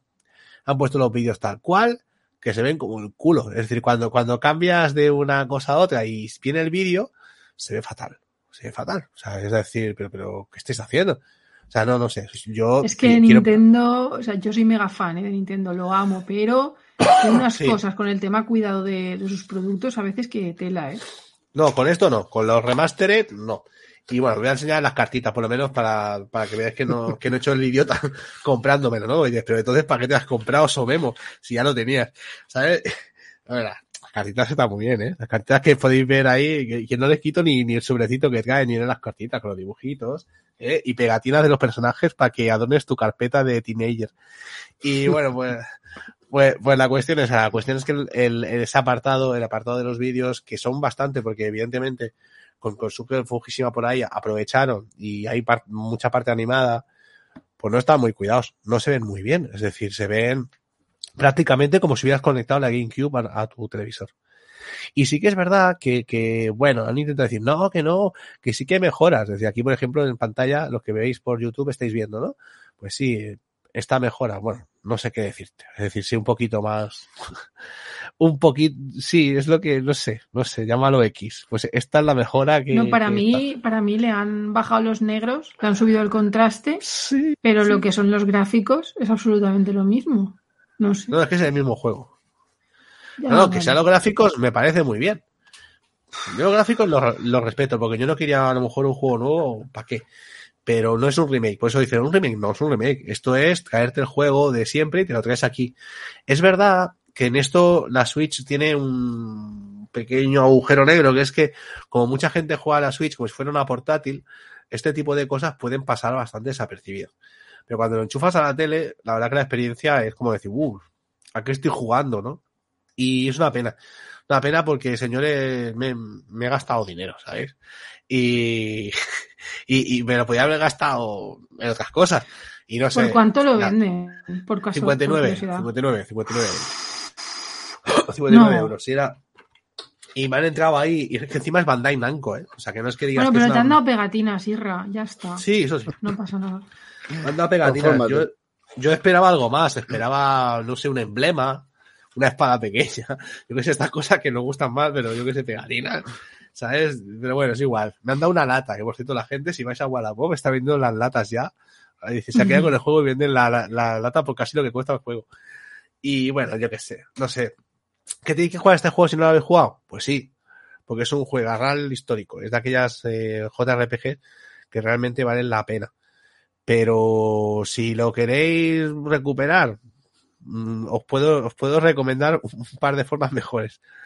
Seguramente muchos emuladores, y esto está lo diga aquí, pero igual, muchos emuladores os van a ofrecer, pues emuladores de GameCube ahí a cholón ya, os van a ofrecer mucha mejor calidad que el juego este. Y es una pena, es una pena. Es una pena porque, porque yo tenía muchas ganas, de hecho lo tenía reservado desde hace meses. Y bueno, mm, a ver si Nintendo, pues cuando hacen estas cosas, porque al final el, el fan de siempre le hace ilusión esto. Y porque yo recordaba el juego en GameCube como maravilloso y al verlo aquí en Switch, pues casi la experiencia me la ha arruinado. Es decir, es que no, no sé, de maravilloso no tiene nada. E, eso, eso, eso hay que, hay que, hay, hay que mejorarlo. El sistema de juego es el mismo, todo es lo mismo, con los colores, con los contrastes un poquito más subido, como veis, y un, y un balance de blancos un poquito mejor, pero en general, en general es una pena. Es una pena que cuando no hagas un remake o, o cuando hagas un, esto, una reedición, no lo hagas con un poquito más de gracia dígame, oye, vamos a recuperar eh, pues eh, las imágenes originales, las vamos a traer a HD, que eso realmente no cuesta tanto. Pero bueno, es lo que hay, es lo que tenemos y, y tampoco podemos quejarnos hasta aquí. Eh, el remastered lo han puesto en la edición física, vamos, en la caja de metal, en las pegatinas, el otro lo han descuidado. Bueno, Irra, ¿qué vamos a hacerle? Una pequeña decepción, ¿no? Voy a llorar, sí. Venga, mientras tú te secas las lágrimas, pasamos al siguiente que lo traigo yo, Scars Above. Este juego sale el 28 de febrero, que es el día que estamos grabando esto. Justo ha salido hoy, por lo tanto. Prime Matter Head es el que lo ha desarrollado y es una aventura espacial con tintes de survival y con tintes pues de gestión de recursos, de acción. La historia está bastante bien. Empieza pues que aparece una figura geométrica en, en el cielo orbitando la Tierra, una figura geométrica gigantesca que dan por llamar el metaedro. Es el misterio que envuelve al metaedro, pues eh, tiene a todo el mundo alucinado y asustado, porque claro, ¿qué, ¿qué, es esto que ha aparecido ahí? Así que se organiza un grupo de científicos, los que se llaman SCARS, para con una nave espacial, con un cohete, con un cobete, lanzarse al metaedro y eh, investigarlo ¿no? y ver qué, demonios o qué leches es eso. Nosotros vamos a formar parte de esa tripulación. Llevamos a la, doctora Kate Ward. Y allá que vamos. Pero conforme estamos llegando al metaedro hay un accidente provocado. Nos pegamos un trompazo y aparecemos de repente en un planeta desconocido. El metaedro nos ha transportado o teletransportado, no sé qué demonios, hasta un planeta ignoto en el que está nuestra nave hecha unos zorros, hecha por ahí casquillos, y nuestros compañeros pues están desperdigados por ahí. Nos toca investigar qué demonios es eso del metaedro, a dónde nos ha llevado y de qué manera vamos a poder volver a casa, vamos a poder regresar pero a todo esto también vamos a tener que intentar sobrevivir, porque en ese lugar los bichos que hay no son precisamente mm, muy dados a hacer amigos. Y así empieza la historia, así empieza la historia. Nosotros, eh, como la doctora Kate, pues que somos los que en mejor forma estamos después del accidente, vamos a tener que emprender ese peregrinaje por el planeta para recoger recursos y para investigar. Y esto que suena así un poquito manido, bastante manido, se transforma en una historia muy, muy bien contada. Es lo que más me ha gustado del juego. Conforme tú avanzas a través de las fases, que están divididas en capítulos, el juego te está contando una historia. La historia la estás construyendo tú conforme juegas. Y la verdad es que es muy interesante y está, está muy bien la, historia que te cuenta. Es una historia de ciencia ficción galáctica y de terror que la verdad es que me ha gustado, me ha gustado bastante. El personaje, la protagonista, no tiene un carisma así que derroche y tal, muy potente, pero suficiente como para mantenerte alerta y pegado, pegado al mando y a la pantalla. Eh, ¿Qué es lo que también es, es, muy interesante en el juego? Pues el sistema de combate, no es, no es precisamente sencillo. Yo me las he visto y me las he deseado en alguna que otra ocasión, incluso en los enemigos del principio, cuando son un poquito más grandes, he sufrido, he tenido que repetir varias veces, hasta que descubres que hay una cosa. Y es que, eh, bueno, lo descubres o lo descubrí yo tarde quizá, eh, tu personaje es capaz de escanearlo todo. Incluso los enemigos, y al hacerlo puedes detectar sus puntos débiles. Vamos armados con un arma que podemos cambiarle munición. Hay cuatro tipos de munición, una especie de láser, munición de fuego, hielo y también ácido, aunque este último llega en los últimos compases del juego. Y con esos cuatro tipos de munición vamos a poder eh, buscar los puntos débiles o las debilidades de de los enemigos que nos encontramos pero es que a veces hay que darle al coco y de una manera, yo creo que muy inteligente por parte de los desarrolladores. Voy a poner solo un, pequeño ejemplo.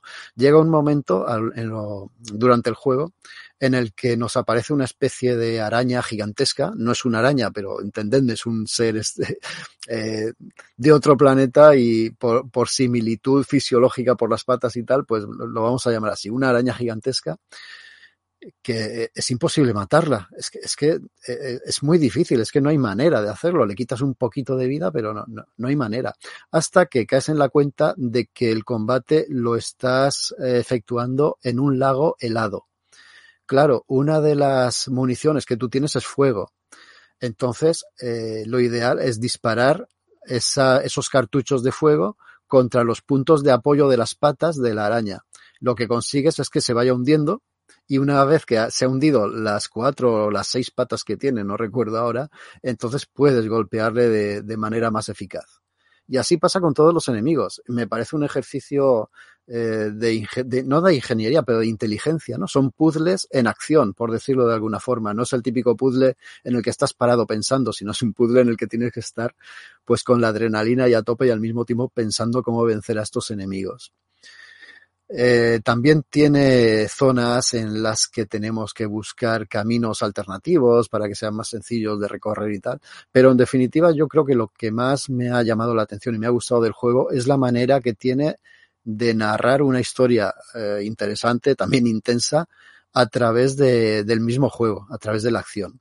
Por ese planeta por el que nos movemos hay todo tipo de plantas y minerales, tenemos que recoger recursos pues para fabricar cosas. Mejoramos nuestra arma, mejoramos nuestro equipamiento y conseguimos también em, pues eh, a través de ese equipamiento tener ciertas ventajas. Podemos usar y crear tecnología para ralentizar el tiempo, para crear un escudo que nos salva de unos cuantos golpes y un montón de cosas más que no os voy a contar. El juego no es excesivamente largo, tiene unas 12 horas aproximadamente de duración, dependiendo lo hábiles o no que seáis. Es rejugable, eso sí es cierto. Luego también tiene un, una especie de, de, bestiario y enciclopedia en el que te lo explica absolutamente todo. Y en los últimos compases del juego mm, se permite la frivolidad y el, y el desparpajo de convertirse en un survival, una especie de Dead Space, venido a menos, pero oye, con esos tintes de terror espacial, eh, y en los últimos compases yo creo que le, le, sientan fenomenal. Juego muy, muy recomendable, de verdad. No sé a qué precio de salida lo han lanzado, pero este juego con un precio medio yo creo que es una opción y una compra no, no obligada ni mucho menos, pero sí muy interesante. Si os gustan las historias bien contadas, los juegos de acción exigentes, pero a los que hay que darles un poquito de vueltas en la cabeza para, para sacarlos adelante, aquí, aquí tenéis una buena compra. También gráficamente va, va sobrado, ¿eh? Eh, utiliza el Unreal Engine, lo utiliza bastante bien, recrea unos entornos así galácticos de planeta desconocido de una manera más que solvente y suficiente para ser un escenario creíble a lo largo de esta historia y luego tiene, bueno, no lo voy a decir, ¿no? El final. No lo voy a decir porque puede ser que la cosa tenga continuación, pero que, oye, muy contento con este juego. No me esperaba que me fuese a gustar tanto y un ejercicio de narrativa a través del videojuego como, como no esperaba, ¿no? La verdad es que una sorpresa. Pues la verdad es que tiene muy, muy, muy buena pinta, ¿eh? La verdad tiene, tiene una pinta brutal. Y leía yo, justo cuando vi que lo ponías en la lista de los videojuegos a traer hoy, leía algunas críticas y había gente que decía que estaba esperando a que se hicieran más cosas en el mundo de ese juego, que se ve que sobre todo el mundo que tiene pues les había gustado mucho.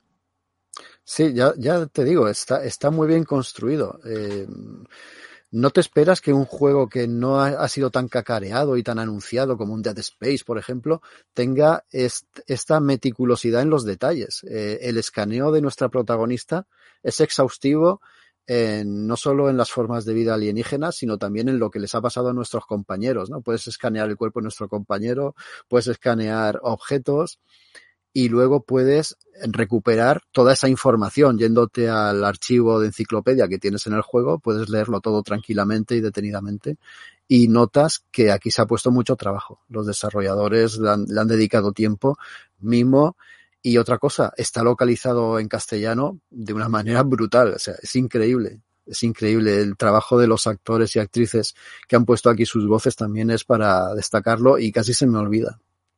Bueno, vamos a continuar. Esta vez no de un juego, sino de una consola en sí que Isra nos va a enseñar y, y nos va a dar envidia, ¿no?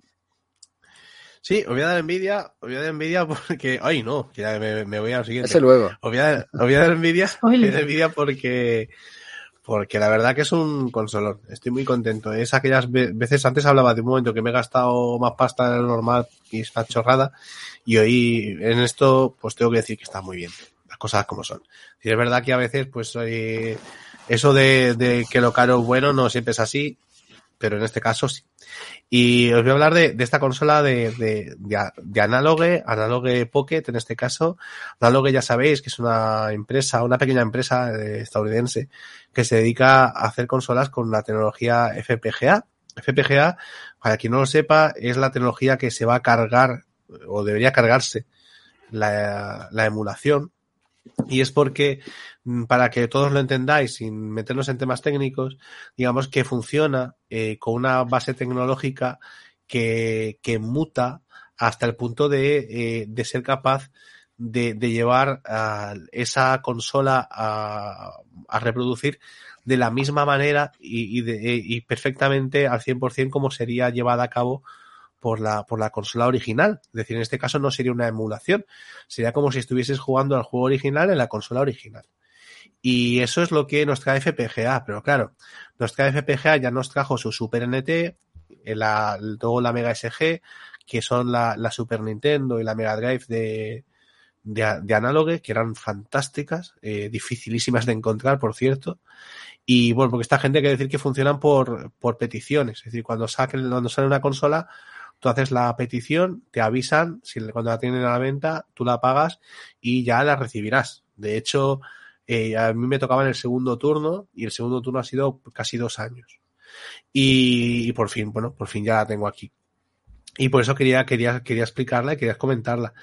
Porque me parece de las primeras consolas portátil, bueno, la primera consola portátil con sistema FPGA que vemos, y, y, que, que, y que hace algo que es maravilloso y que de momento ha sido el mayor éxito de, de, de, de que es recuperar esos cartuchos que tiramos por casa, porque estoy seguro que los que jugáis a videojuegos tenéis de muchas cosas, pero seguramente tenéis en un armario lleno de cartuchitos de Game Boy, porque es algo pues bastante común, es decir, los que jugamos a esta consola en los 90 y en los 2000, pues almacenamos estas piezas y no sabemos qué hacer con ellas ya porque es verdad que la pones en una consola de época y no es algo con las, eh, bueno, con las visualizaciones actuales que den ganas de jugar. Porque es lo que ha hecho esta empresa? Pues ha hecho algo que me parece brutal.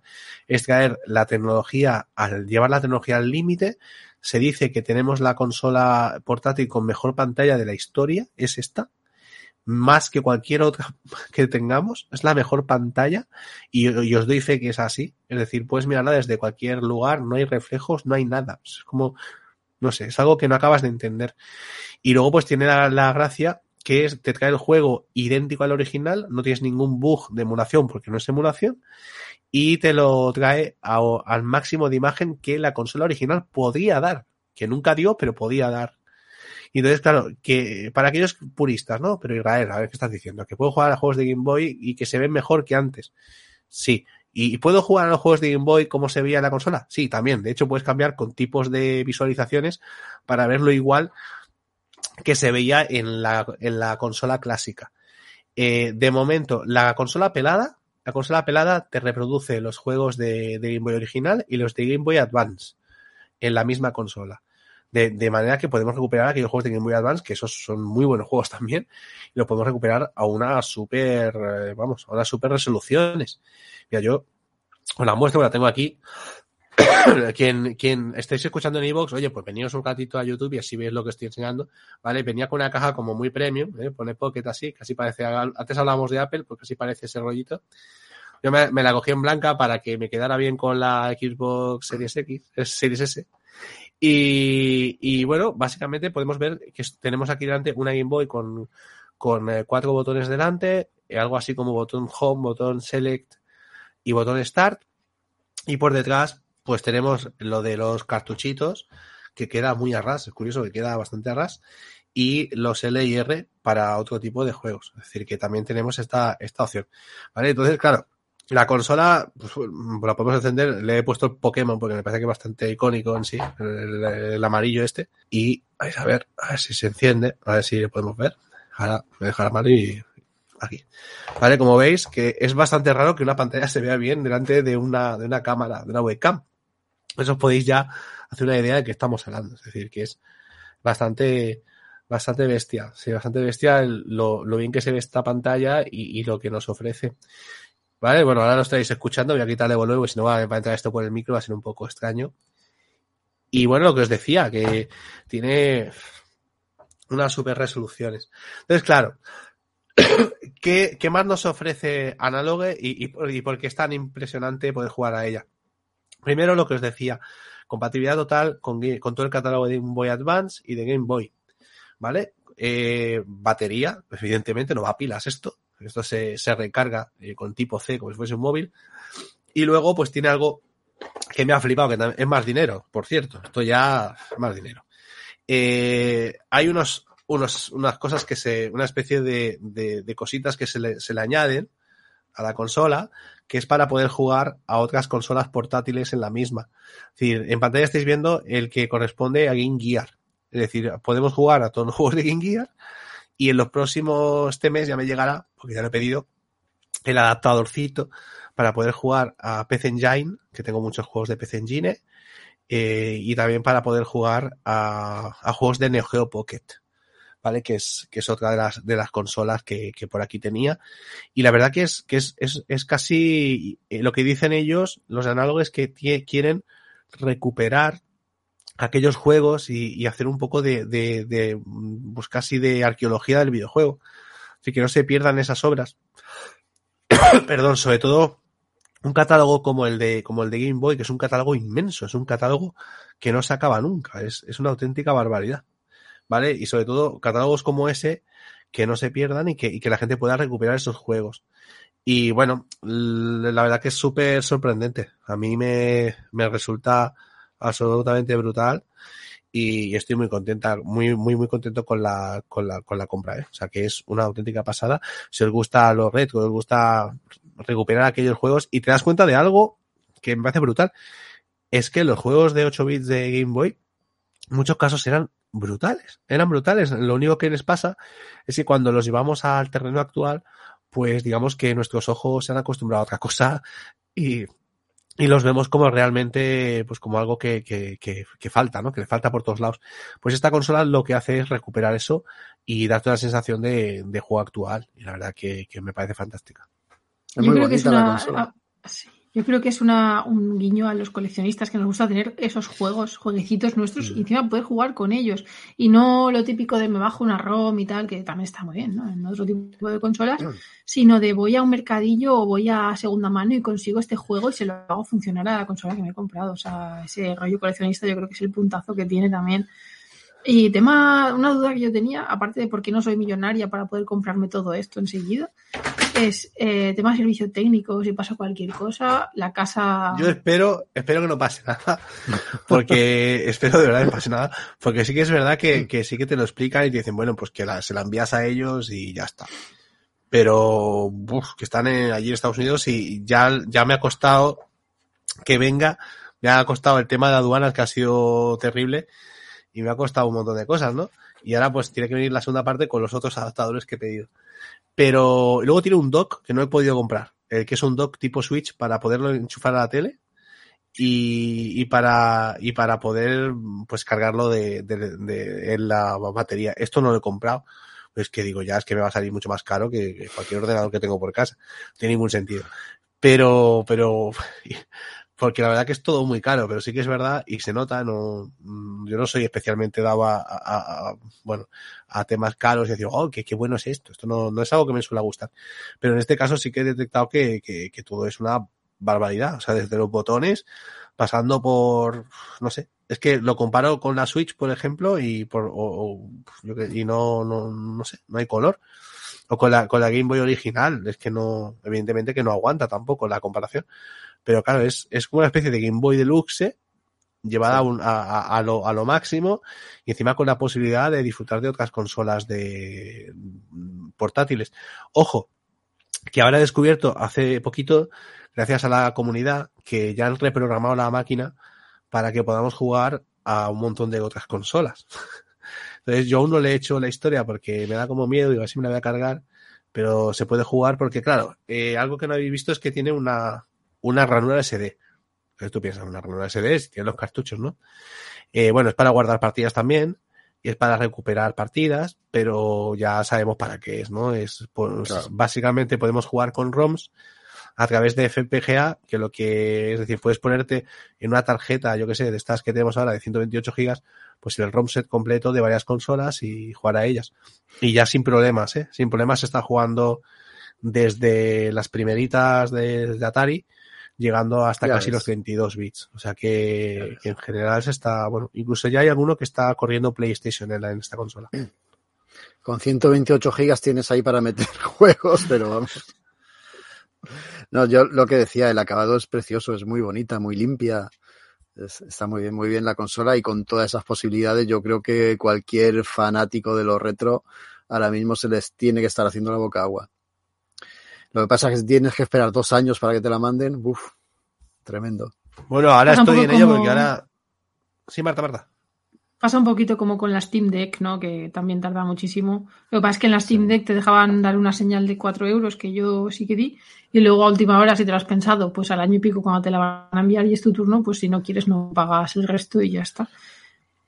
Bueno, yo sobre todo os recomiendo, os recomiendo visitar la página de Analogue, que como mínimo es interesante, porque tienen un montón de proyectos en marcha y todos son alucinantes. Yo estoy apuntado a uno que cuando me avisen yo creo que lo haré porque soy, soy, soy muy fan de, de, PC Engine, de la consola de NEC, que fue en Japón en los primeros 90, fue la, la campeona. O sea, ni Mega Drive ni, ni Super Nintendo. Allí la que lo petaba era la, la, la PC Engine. Tiene un catalogazo tremendo y yo de hecho tengo la consola antigua y los juegos, ¿no? Y van a sacar una cosa que se va, que se va a llamar PC Engine Duo, que va a venir con, con el, PC, el PC Engine CD y el PC Engine uh, por HUCAR. Las es, es, son, son las abuelas de las tarjetas de la Switch, pues eso ya existía en PC Engine en, en los 90. Y, y la verdad que, que, que, no sé, los productos me parecen brutales. Incluso tienen también una, una herramienta para pasar ROMs de Game Boy al ordenador. Es decir, tú tienes la típica, el, típico juego en cartucho extraño, porque es que Game Boy, ya os digo, hay incluso cartuchos que no se saben que existen, es decir, cada día surgen cartuchos que estaban sin acreditar. Lo de Game Boy fueron unos años como de locura, había de todo y, mucho, mucho malo, ¿eh? También. Y, y realmente, pues eh, Analogue lo que sus esfuerzos, por lo que dice su creador, es el de preservar, preservar la cultura del videojuego y hacer posible pues que esas, esos a veces esos, como digo yo, esos cajones llenos de cartuchitos, pues que tengan sentido. Y bueno, y un secreto, eh, si tenéis algún cartucho de aquellos multicartuchos, o aquellos cartuchos que ellos luego sacaron que se metía una tarjetita dentro, también funcionan. O sea que, que no hay ningún problema, o sea, podéis usarlo todo. Incluso aquí las cámaras, todo. funciona todo, funciona todo. Todo lo que funcionaba en la Game Boy funciona aquí. Qué locura. Vamos a volver a los videojuegos, Irra, después de este soplo de aire retro, que nunca viene mal. Vamos a volver a una novedad, Tommy Heart, que salió esta misma semana también. Un juego esperado también de estos que levanta expectación y también polémica, porque la gente que lo programó, los chipriotas de Moonship, o Moonfish, perdón, Moonfish, eh, hace cinco años empezaron a hacer el juego y cómo iban ellos a imaginar que ambientándolo donde lo ambientaron iba a traer polémica. Este Atomic nos habla de una ucronía, un, pasado distinto al que nosotros conocemos. Eh, estamos en los años 50 y bueno, eh, la Unión Soviética, la Unión de Repúblicas Soviéticas ha desarrollado una tecnología a base de polímeros que le ha permitido ponerse a la cabeza de las potencias mundiales. Con esa tecnología, uh, pues ha desarrollado todo tipo de artilugios cachivaches y sobre todo ha dado el, do de pecho con la robótica. Los robots están a la orden del día en ese país y son perfectamente funcionales y están hechos y, e inventados para que ayuden y mejoren y faciliten la vida de los camaradas y de los habitantes de, ese país. Muy bien, va todo perfecto, incluso nos ponen en una espectacular intro prólogo del juego, nos ponen al día de lo que ha pasado en este, en este mundo ucrónico. En la Segunda Guerra Mundial, por supuesto, los alemanes mordieron el polvo porque esta URSS era imparable y hemos llegado en un momento crucial, en los, no, no, recuerdo qué día concreto, en el juego te lo dicen, en el que se va a dar el paso casi definitivo para unir esos polímeros, no sé cómo los llaman, tiene un nombre raro de estos inventados, no pseudocientífico, van a unirlos al, a la mente de los humanos para que podamos controlar a los robots simplemente con el pensamiento y para que podamos hacer prácticamente o, o para que puedan hacer prácticamente cualquier cosa sus habitantes. Bueno, Jaco, y para llevar el comunismo a su máxima expresión, que es que eh, todos eh, acaben pensando lo de todos, que sean como una especie de mente común. Una, una mente colectiva, efectivamente. Como la y... cosa. sí, sí, y ahí estamos nosotros, somos el agente P3, que tenemos un guante muy curioso que habla con nosotros, hecho también a base de polímeros, y con el que nos comunicamos en todo momento, un guante bastante cargante y muy parlanchín. Estamos en medio de la celebración, una celebración espectacular, eso tenéis que verlo, el juego hay que ver, la intro, el prólogo hay que verlo porque es espectacular, raya unos gráficos de, de Next Gen pero a tope, pero a tope, a tope, y nos pone en esa situación, ¿no? Ese gran día, se va a producir esa comunión, ¿no? Esa mente colectiva, pero pasa algo. Ha habido un boicot, ha habido ahí un suceso que nosotros de momento desconocemos. Los roboses se han vuelto locos, no, la cosa no sale como pensábamos y los robots de esta República Soviética pues eh, se han vuelto sanguinarios, están matando a diestro y siniestro y a nosotros como un agente gubernamental especialista en pegar tiros y en dar saltos, pues nos toca dar con quién ha sido el responsable e intentar poner fin a tal masacre. Así comienza el juego. Yo insisto, eh, si no lo vais a jugar, vale, no pasa nada, pero por favor, poneos la intro, poneos el prólogo después del vuelo turístico que os hacen y que tenéis un pequeño accidente, es cuando ya de verdad empieza el shooter en primera persona, que a mucha gente es posible que no le guste o que esté cansado. Yo, por ejemplo, soy uno de ellos que estoy cansado de shooter, pero quería acercarme al juego. Bueno, lo que viene antes de ese inicio ya jugable es digno de ver. ¿Qué nos encontramos? Estoy retomando yo, Irra, la palabra porque tú has hablado antes con el tema de la consola y me estoy alargando. ¿Qué problema, bueno, ¿qué es lo que encontramos después de ese gran prólogo? Pues efectivamente un shooter en primera persona que recuerda muchísimo, muchísimo al Bioshock, porque conjugamos armas de fuego con una especie de poderes. En Bioshock lo daban la, otra cosa, los poderes. Aquí lo dan los polímeros nosotros tenemos que recoger recursos y a través de unas máquinas, me río por el tema de las máquinas expendedoras que nos aumentan eh, la potencia de las armas y de nuestros poderes, entre comillas. Ahora os explicaré por qué me río. Bueno, recogiendo recursos podemos aumentar pues la potencia de fuego, crear nuevas armas. Eh, es importante las armas cuerpo a cuerpo. La primera que tenemos es un hacha que podemos tunear y mejorar. Digo que es importante porque la munición está contada el combate en cuerpo a cuerpo también es importante dominarlo. Los enemigos eh, más habituales son unos robots random, parecen maniquíes, bastante feotes, maniquíes con bigote directamente. Y eso sí, son peligrosos, se mueven rápido y si llegan a agarrarte mm, debes de superar un Quick Time Event o acabarán contigo retorciéndote el cuello. Eh, nos vamos a mover a través de los eh, lugares, eh, casi todos son, son edificios, zonas cerradas, luego también hay partes de la ciudad exteriores, pero casi todos van a ser interiores. y vamos a tener que ir moviéndonos de lo típico de nuestros juegos, de un punto A a un punto B, resolviendo puzzles, eh, eliminando enemigos y cumpliendo pequeñas misiones para ir avanzando en la historia desentrañándolo todo. El combate me parece que no está del todo pulido, se basa excesivamente en el tema físico. En cuanto cogemos la escopeta o cualquier arma de fuego, notamos que es algo impreciso, o por lo menos a mí me lo parece. También noté un cierto, no, un cierto no, un importante, una importante bajada de resolución cuando pasas esa intro en la que yo tanto insistía a lo que es el juego en sí. El juego se ve perfecto, se ve maravilloso, pero no llega a esas cotas de que te deja con la boca abierta, ¿no? Del inicio.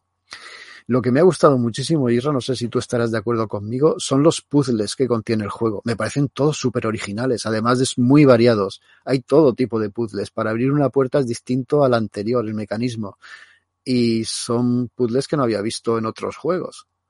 Eh, tienen bases, algunos que sí suenan, ¿no? Pero, pero en realidad consiguen em, eh, darte esa sensación de que estás haciendo algo que antes no habías hecho en algún otro juego. Seguramente porque Moonfish es un estudio, eh, una desarrolladora, em, digamos, iba a decir novata. Bueno, esta es su ópera prima, su primer videojuego y sí se nota, no sé si fallos, pero eh, pecan en algunos momentos de inexperiencia, pero también eh, demuestran innovación y originalidad. Por ejemplo, en este, en estos puzzles que yo comento, que es de, yo creo que casi lo que más me ha gustado del juego. No son excesivamente difíciles, también son intuitivos, pero sobre todo son originales. ¿Sigues tú o continúo? Mm, bueno, yo te quería decir que que me parece, vamos, yo he visto pocos primeros juegos como este. O sea, ya, ya, ya, joder. Claro. Dice, o sea, el primer juego que haces es este, pues yo no quiero saber qué vendrá después, ¿no? Pero de, lo que me mola de, esta obra de los chipriotas es que, eh, eh, bueno, hay una parte que, a mí me emociona mucho, porque a mí me gusta mucho, mucho el, arte y en especial el, el arte soviético es algo que me gusta. Y, y, es algo que, de hecho, colecciono cosas relacionadas y tal. Y, y, y, era, tuve que parar muchísimas veces el juego, porque los carteles que hay por las paredes, eh, los carteles que están inspirados, ah, bueno, en algunos casos son directamente los originales, igual que los originales, y en otros son inspirados y cambiados, y las estatuas, veremos estatuas de Lenin, de Stalin. Y la música. Eh, y la música es increíble. O sea, la música tenemos una especie de set list de, de, temazos comunistas de los 70 y, y, son brutales. O sea, es que suenan, es muy guay. O sea, es que es perfecto. Y lo que tú dices, el inicio me pareció demoledor. Yo no había jugado a un inicio así. Bueno, jugado, o dejadme llevar, mejor dicho, no, no había visto un inicio así desde el Metal Gear Solid 5 que, que, que, me, que era la escena del hospital y tal, que me dejó, te dejaba así como diciendo, madre mía, lo que estoy viendo, ¿no? Pues es lo más parecido, es decir, empiezas, te llevan de un sitio a otro, no paras de ver cosas, constantemente giras la cámara para ver hasta dónde puedes el mirar, no puedes mirar, el desfile, el, claro, yo que he estado, y no hace tanto, estuve en Moscú, y bueno, estuve en Rusia un mes y medio, pues el tiempo que estuve, estuve en Rusia, eh, pude ver muchos edificios o edificios muy similares que los que, que los que están allí reflejados. Es decir, es, está esa parte, la parte artística, yo no sé quién la ha llevado, pero es, es sublime, es decir, no falla, no falla. Realmente, si la historia hubiera ido por ahí, probablemente la arquitectura, el cómo están reflejadas las calles, incluso ideas tan absurdas que, que muchos no se fijan que es como cómo están dispuestos los parterres de flores esto es muy raro porque en cualquier ciudad soviética que se puede ver la ciudad hecha polvo, pero el parterre de flores es algo que se cuida mucho y que, y que, y que cada grupo de vecinos está muy contento de cuidar eso. Y, y, y, están perfectamente puestos de la, misma, de la misma manera. Es que hay cosas que yo, de verdad, hay mucho, mucho trabajo aquí de, de bueno, pues, de, de, de recabar información, ¿no? Y en los diseños de los mismos robots, por ejemplo, la verdad que, que a mí me ha gustado mucho. Y me dices que te recuerda a Bioshock, a mí el personaje me recuerda al de Duke Nukem, me recuerda mucho. eh, sí, sí. Lo que también ese, se nota ese, muy... ese rollo como de, como de tío muy duro y muy, ¿sabes? Y muy, muy aguerrido. Y luego, y venga, va, Jaco, ¿podemos hablar ya de, de estas dos o no podemos hablar de estas dos? Sí, es lo que iba a decir. Se nota mucho desparpajo también en el juego. Hay tacos, insultos, expres expresiones malsonantes. No se cortan en, decir cualquier tipo de palabra que os podéis imaginar. Estas dos, pues mira, yo el otro día leía por en Twitter una entrada que me hacía mucha gracia. Porque de decía, a ver si soy capaz de acordarme, que en este juego hay tres tipos de robots. Eh, los que te follarías, los que te quieren follar y los que te follan. Es que es directamente así. Porque, eh, ¿te acuerdas de la máquina expendedora? La que sí, yo sí, decía, me acuerdo, sí. sí. pues esa máquina expendedora eh, se lo quiere montar contigo. Es que es una máquina expendedora tipo tu tabaco, gracias, pues aquí te dice cosas bastante más subidas de tono. bastante más. Bueno, es, es, es, que lo estaba comentando con, con Marta antes, que ha habido mucha polémica estos días con el par de. con las robotas estas que estamos viendo en pantalla. Sí, sí. Que se, que sí, se porque en, el, en el primer la, grupo. La, la, gente estaba diciendo cosas como, oh Dios mío, sí que han sabido eh, plasmar la feminidad con estas robots, no Ah. como personajes como la chica de las tofás y, y, la otra, la, la del juego este, ¿cómo se, desde el Horizon, ¿no? La chica sí que está fuerte, que se ha metido tanto con ella también. Eh, La- en- la de en Horizon de Forbidden. las sofás también está una chica así Sí, la fuertecita. de, sí, en los dos, en los dos. Pues como metiéndose con que el otro, las mujeres no eran reales Bueno, como en los otros juegos, que eran así, lo que- como los robots estos. Lo Aquí, lo- animo- sí, son muy reales ¿eh? estas mujeres. que también gente- súper reales. Yo lo que os animo a ver que, que esto lo que sí que ha causado furor es entre, en- entre las cosplayers. O sea, hay mucha cosplayer ya con, con el traje este de, la, de las Sí. robots estas hechos y la verdad que es, que es, que es absolutamente brutal. Yo te, tengo que deciros que, y se lo decía Marta antes, que yo durante el juego no es algo que me llamara especialmente la atención. Supongo que estaba más pendiente de otras cosas. Y por eso me llamó mucho, mu- mucho la, la atención, pues la polémica posterior con, con unos personajes feminizados o no, pues bueno, pues son robots y punto, ¿no? Tampoco le, le di mucha más importancia. Yo, yo la importancia le doy al combate que tienes con estas dos, que es, que es la hostia. El combate es espectacular. es buenísimo. No sé, me parece, me parece un grandísimo juego, con sus fallos, que los achaco a la, no sé si inexperiencia, no sé si, soy quien para decirlo así, pero yo creo que puliendo esas pequeñas deficiencias, mira, sí, un, una que no me gusta nada, el tema del sigilo. En el juego es horrible, o sea, es horrible, no, no, no, no puedes llevarlo a cabo. Dos o tres veces que lo consigues, el, el resto, los Pero- robots te oyen, pero Claro. vamos, de cualquier manera, Pero no te da la sensación de que han intentado meter muchas, muchas mecánicas de muchas juegos muy- mecánicas. Claro, es decir, o es de sigilo, o es de cuerpo a cuerpo, o es un shooter. Pero cuando metes tantas cosas a la vez, la verdad queda un poco raro. como shooter eh, de disparos y tal no, no llega a cuadrar, pero como aventura más completa y con esa historia, ese fondo, ese, ese trasfondo de Unión Soviética, ucrónica y retrofuturista, me, me encanta. Y el personaje de la que abuela- pululan por ahí. ¿No vas a decir nada? ¿De El qué? personaje de la, de la abuela, la Yaya, La Yaya. es, el me- es- es uno de los mejores personajes que, que he visto en años. ¿eh? Es esa de los Yaya- primeros que sale. Sí, sí, y esa Yaya rusa que, que puede con todo ella sola. Es buenísimo. tremendo. Luego hay una cosa que te quería preguntar, Isra, que a mí me ha pasado y bueno, ha, ha habido polémica también en las redes porque ha habido un par de, de parches del juego que en vez de mejorarlo lo han empeorado. A mí al principio me pasaba que habían vasos flotantes o habían sillas eh, flotantes, habían cosas raras. Eh, el juego estaba en inglés con subtítulos en castellano. Hubo una actualización y el juego se me puso en doblaje en castellano, un doblaje perfecto. Y además un doblaje súper currado porque aquí habla todo el mundo, incluso el chico que está sentado en un banco allá al fondo, si te acercas te habla, te cuenta cosas. Entonces me pareció un trabajo de doblaje, eh, no sé, increíble, ¿no? Muy, muy complicado y muy bien llevado a cabo. Pero luego hubo en una segunda actualización y ese doblaje desapareció. No sé si Sí, tú yo- lo tienes en Yo castellano. no lo tengo doblado. Y es lo que, que todo el mundo decía, que qué bien que estaba doblado y tal. Y, y yo lo tengo sin doblar. Y lo veo con esas, ese subtítulo tan mínimo, pequeñito que tiene, que, que me tengo que poner ahí unas lupas para verlo.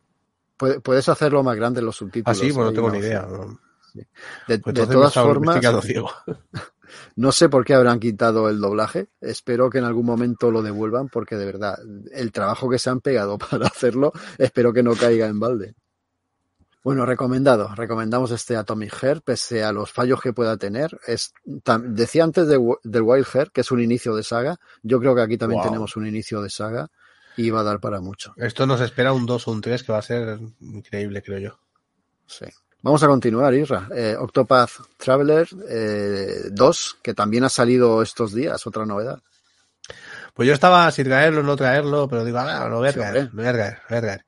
Pues sí, sí, ya tenemos aquí el Octopath Traveler 2 y la verdad que es una maravilla. Ya el Octopath Traveler original lo era, era de aquellos juegos de, de quedarte embobado mirando la pantalla simplemente porque decir, pero qué bonito es todo. Pues eh, aquí es, es más bonito todavía, es, es, espectacular. Bueno, si no sabéis de qué van los Octopath Travelers, ya os lo explico, es un, un JRPG clásico eh, con una estética muy similar a, a, los juegos que había en Super Nintendo.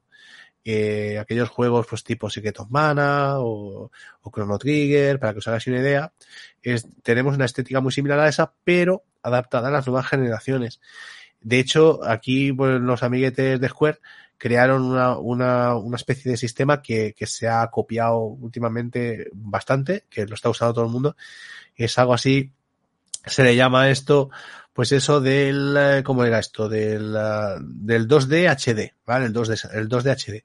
El 2D HD viene a ser un videojuego en dos dimensiones, eh, como los que hemos visto toda la vida, con, con una, pues, no desde arriba, pero bueno, desde de frontal, un juego en dos dimensiones, pero con algunos con fondos renderizados, con fondos en, en, eh, en, en, alta definición y con fondos en muchos momentos pues que dan sensación de perspectiva.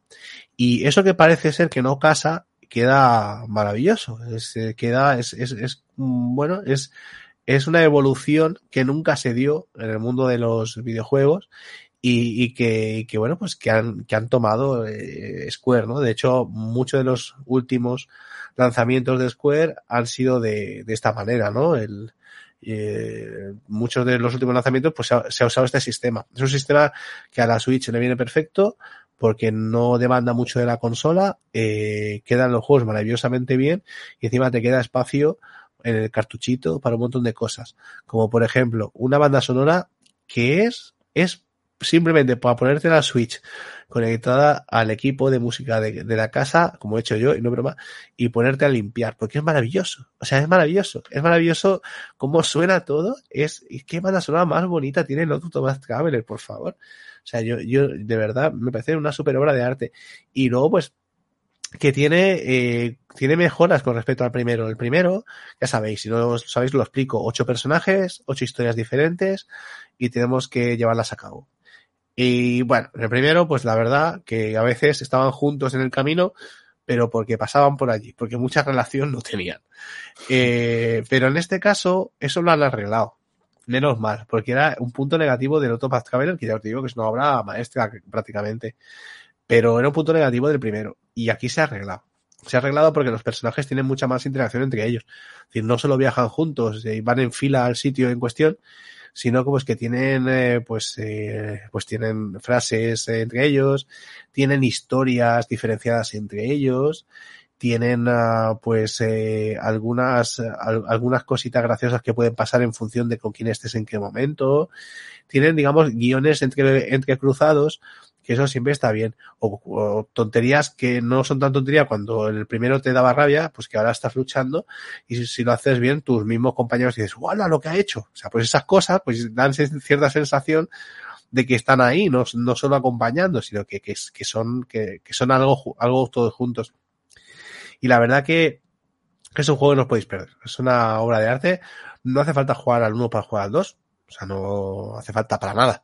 Es decir, son dos historias completamente diferentes. Lo que pasa es que es igual, ocho personajes diferenciados y ocho personajes con, con ocho cosas diferentes. Cuidado, cuidado porque no podéis empezar porque os dé la gana. Eso es una, hay gente que dice, no, pues yo empiezo por el que quiera. No, porque hay personajes que, que te demandan eh, una dificultad mayor y el hecho de, meterte o una dificultad menor es decir, no puedo coger al personaje de dificultad menor, irme al mapa en el que me van a dar por saco cada cinco minutos. Es decir, hay que tener cuidado con ese tipo de cosas porque te acaba la partida en un segundo. Entonces, sí que es verdad que tienes que tener muy claro cómo empezar, con quién empezar y a dónde irte. Porque sí que es verdad que te puedes mover prácticamente por todo el mapa.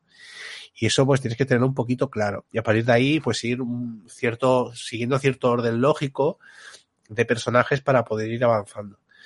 Y la verdad que a mí, yo os digo, si os gustan los RPGs por turnos clásicos, es clásico total, pues es maravilloso, pero con la cosa de que tiene alguna novedad, de que realmente no se lleva mal con, con la tecnología de los videojuegos actual, pues este Autopath Traveler es, que es que fantástico, es fantástico. O sea que, que no os lo perdáis, de verdad que, que una, mira, y a veces últimamente Square no, no está muy buena, en muy buena forma, pero, pero, aquí tenemos que decir que, que lo está petando. Sí, está teniendo muy buenas críticas y hay que decir que tiene una demo en, bueno, en cualquier plataforma. La podéis descargar, probarlo y daros, daros cuenta de la originalidad que tiene este JRPG ocho personajes, ocho historias distintas que en algún momento dado confluyen. Muy bien, pues, pues hasta aquí hemos llegado, compañeros. Nos hemos pasado de la hora, pero valía la pena. Hemos También hemos empezado. hemos empezado un poco más tarde, hemos tenido problemas técnicos, cosas que pasan, pero que siempre resolvemos con cierta gracia y soltura. Nos vamos a tener que despedir dando las gracias, insisto, a todos los que nos han escuchado, los que han llegado hasta aquí, gracias a Isra, gracias a Marta, a mí también. Y quedamos la semana que viene. Mm, No sé si dentro de siete días, de seis, no sé cuándo será, pero de lo que sí sé es que hablaremos de los Oscars, porque vamos a hacer nuestra quiniela. Ya es una tradición en el equipo, todos aquí con las mejores intenciones, con nuestros pronósticos nunca certeros, pero siempre bien intencionados. Siempre gana el que Hablaremos. sabe. Bueno, no te creas. El mejor programa del año, es el que más me gusta. Sí, lo, lo, lo hacemos así con, con improvisación, no como el resto, ¿no? lo que sí No. que intentamos es pasarlo muy bien. Y eso será la semana que viene. Hablaremos de los Oscar. Eh, veniros, quedaros con nosotros, vedlo y haced vuestra propia quiniela dentro de siete días. Adiós. Hasta luego. ¿Algo de sal o qué? ¿Algo de sal o qué? Oigan, ¿qué? Yo no soy racista, pero yo no soy racista, no. Yo no soy racista, pero aquí antes estaba yo. Yo no soy racista, pero yo no soy racista, no.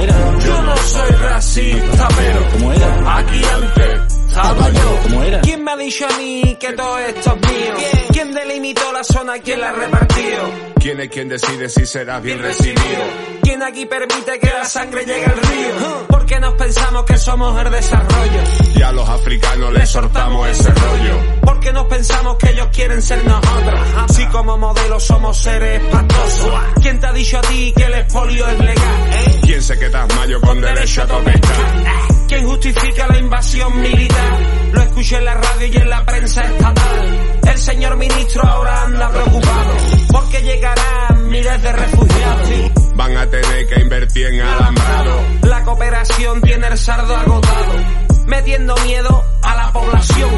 Son muchos más y van a por todos.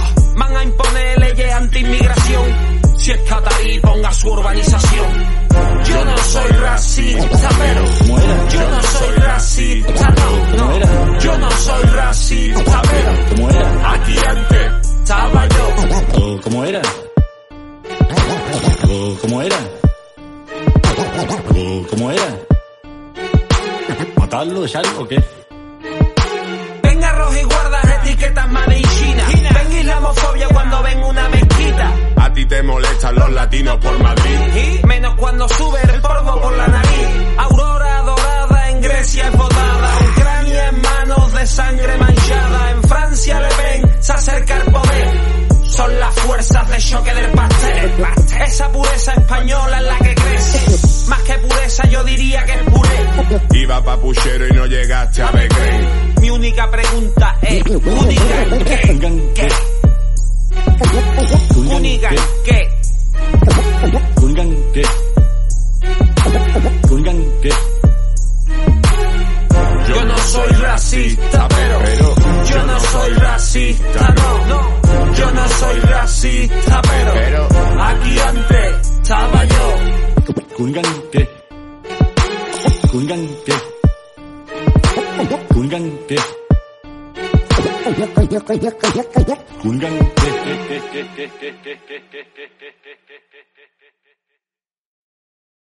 Oiga, había que... ¿Matarlo, echarlo o qué? ¿Cunningham qué? A los muertos no se les nombra, ¿eh? Era negro. ¿Pero cómo era? Tenía un lunar. Cuando, ¿Alguno de cuando, ellos- cuando alguno de Cunningham vosotros- metía, un gol, ¿qué?